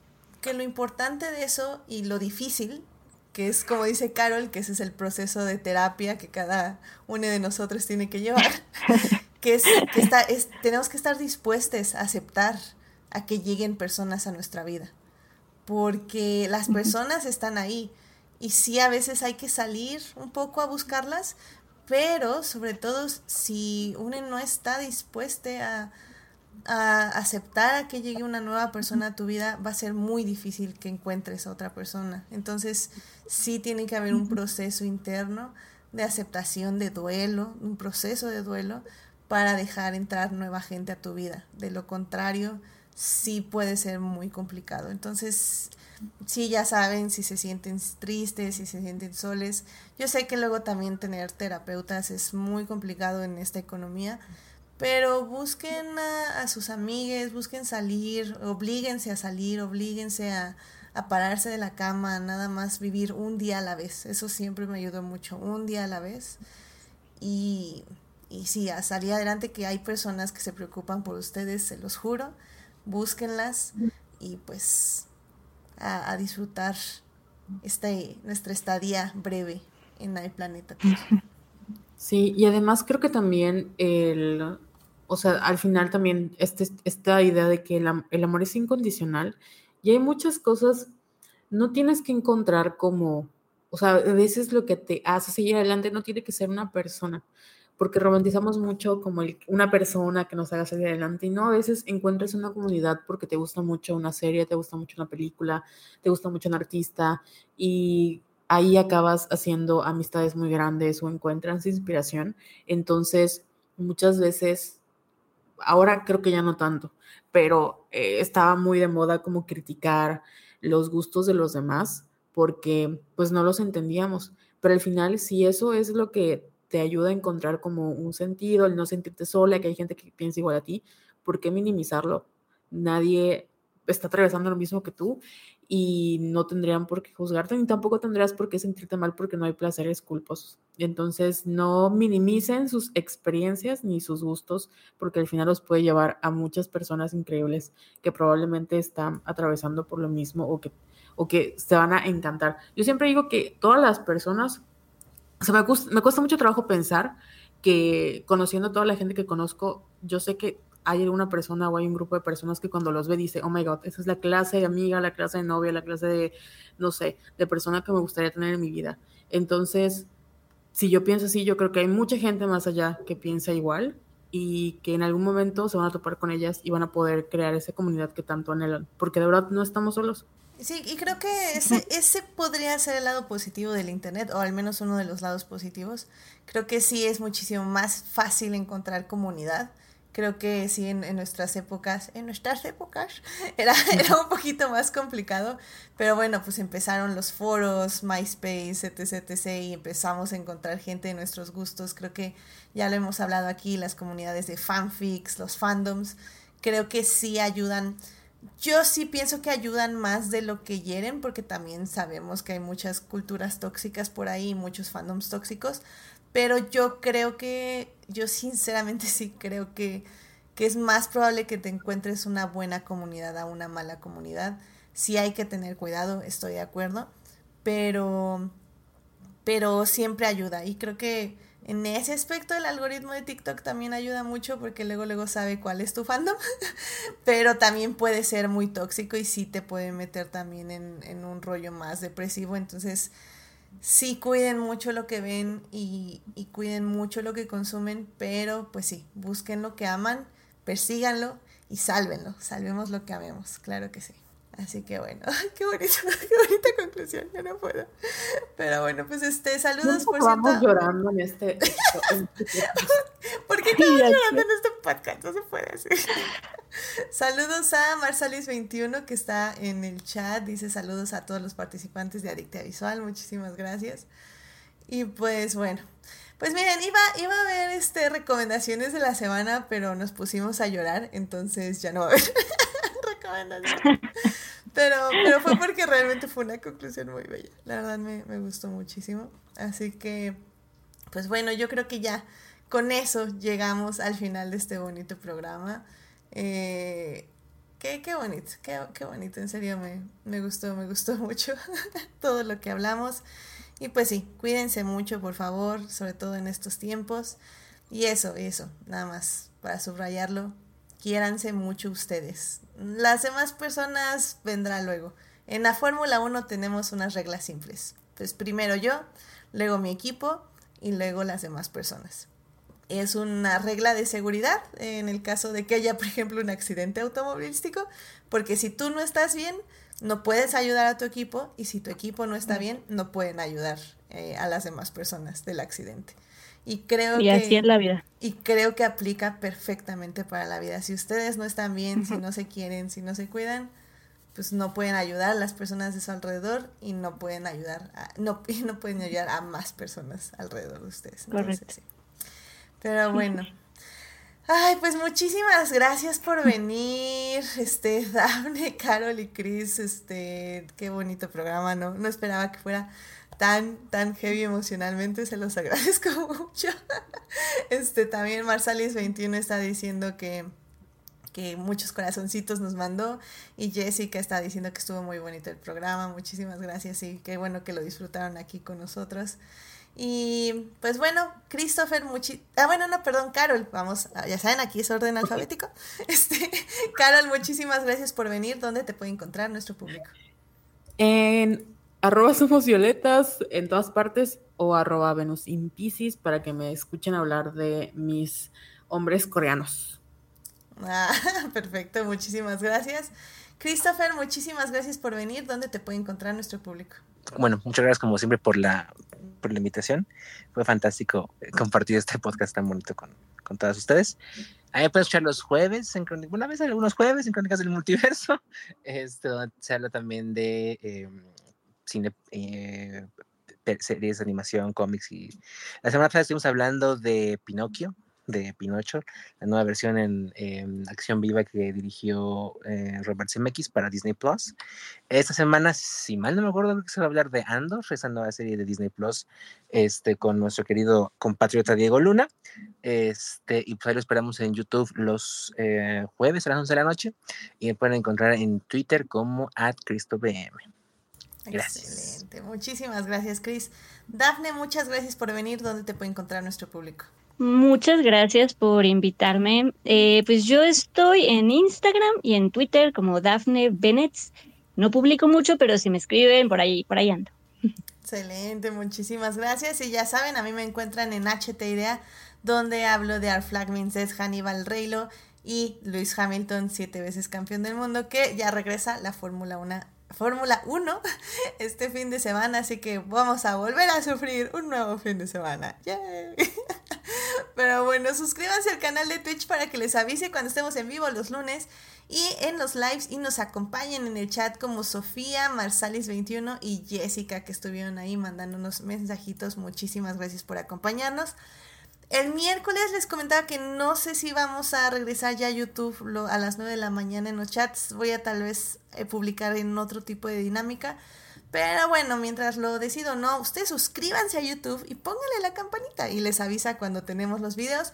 Porque de hecho esta semana publiqué la entrevista con la directora y actriz de la película mexicana Observar las aves. Entonces, pues ya saben, campanita y cuando subo video les avisa luego luego. O estén en el Instagram de Adicta Visual y también ahí les subo un reel con la entrevista. YouTube está más larga, un poquito más completa, pero bueno, ya saben. eh, los reels son chiquitos todavía, pero en fin. Em, Asimismo, ah, bueno, y muchas gracias a quienes estuvieron en el chat la semana pasada. Estuvo Jorge, Marcela y Saulo. Gracias por acompañarnos ahí en el chat. Asimismo, muchas gracias de todo corazón a nuestros mecenas adicties, Fernando, Héctor y Simen- Simena, quienes nos acompañan junto con nuestros adictes Juan Pablo, Melvin y Saulo en el Patreon del programa. Así que vayan a Patreon, queridas escuchas, y chequen los beneficios por apoyar más activamente al programa. También muchas gracias a quienes nos oyen durante la semana en Heartis, Spotify, Google Podcast y en Apple Podcast. Este programa estará disponible ahí a partir del miércoles en la mañana. Saludos a Belén, a Dimelsa, que fue su cumpleaños. Muchísimas fel- felicidades, Dim. Espero que te la hayas pasado muy bien. Jessica, Joyce, Julián, Julio, Marcela, Luis, Pamela, Sebastián, Taco de Lechuga, Uriel y Vane, quienes son parte del team Diferidos. Gracias por escuchar. Y bueno, la próxima semana ya va a ser una de las últimas encuestas del año. Ahora sí, ya, ya llené el calendario y ya tenemos los programas que restan del año. Así que aprovechen, van a poder votar el jueves. Se me olvidó preguntarle a nuestro Patreon cuáles iban a ser las tres opciones de, este, de esta semana. Probablemente lo presiento, porque le toca a Melvin, presiento que va a ser como de terror acción. Entonces, ayúnanse el jueves, ya saben, a todas las redes, en Twitter, en Instagram y en Facebook y voten por su favorita para que hablemos el lunes. Y bueno, pues ya con eso cerramos el programa. Muchísimas gracias por escucharnos. Pásensela muy bien esta semana. Cuídense mucho, usen cubrebocas. Y pues nos estamos escuchando. Gracias Christopher, Carol y Dafne por acompañarnos. Cuídense mucho. Bye bye. Bye. Bye. bye.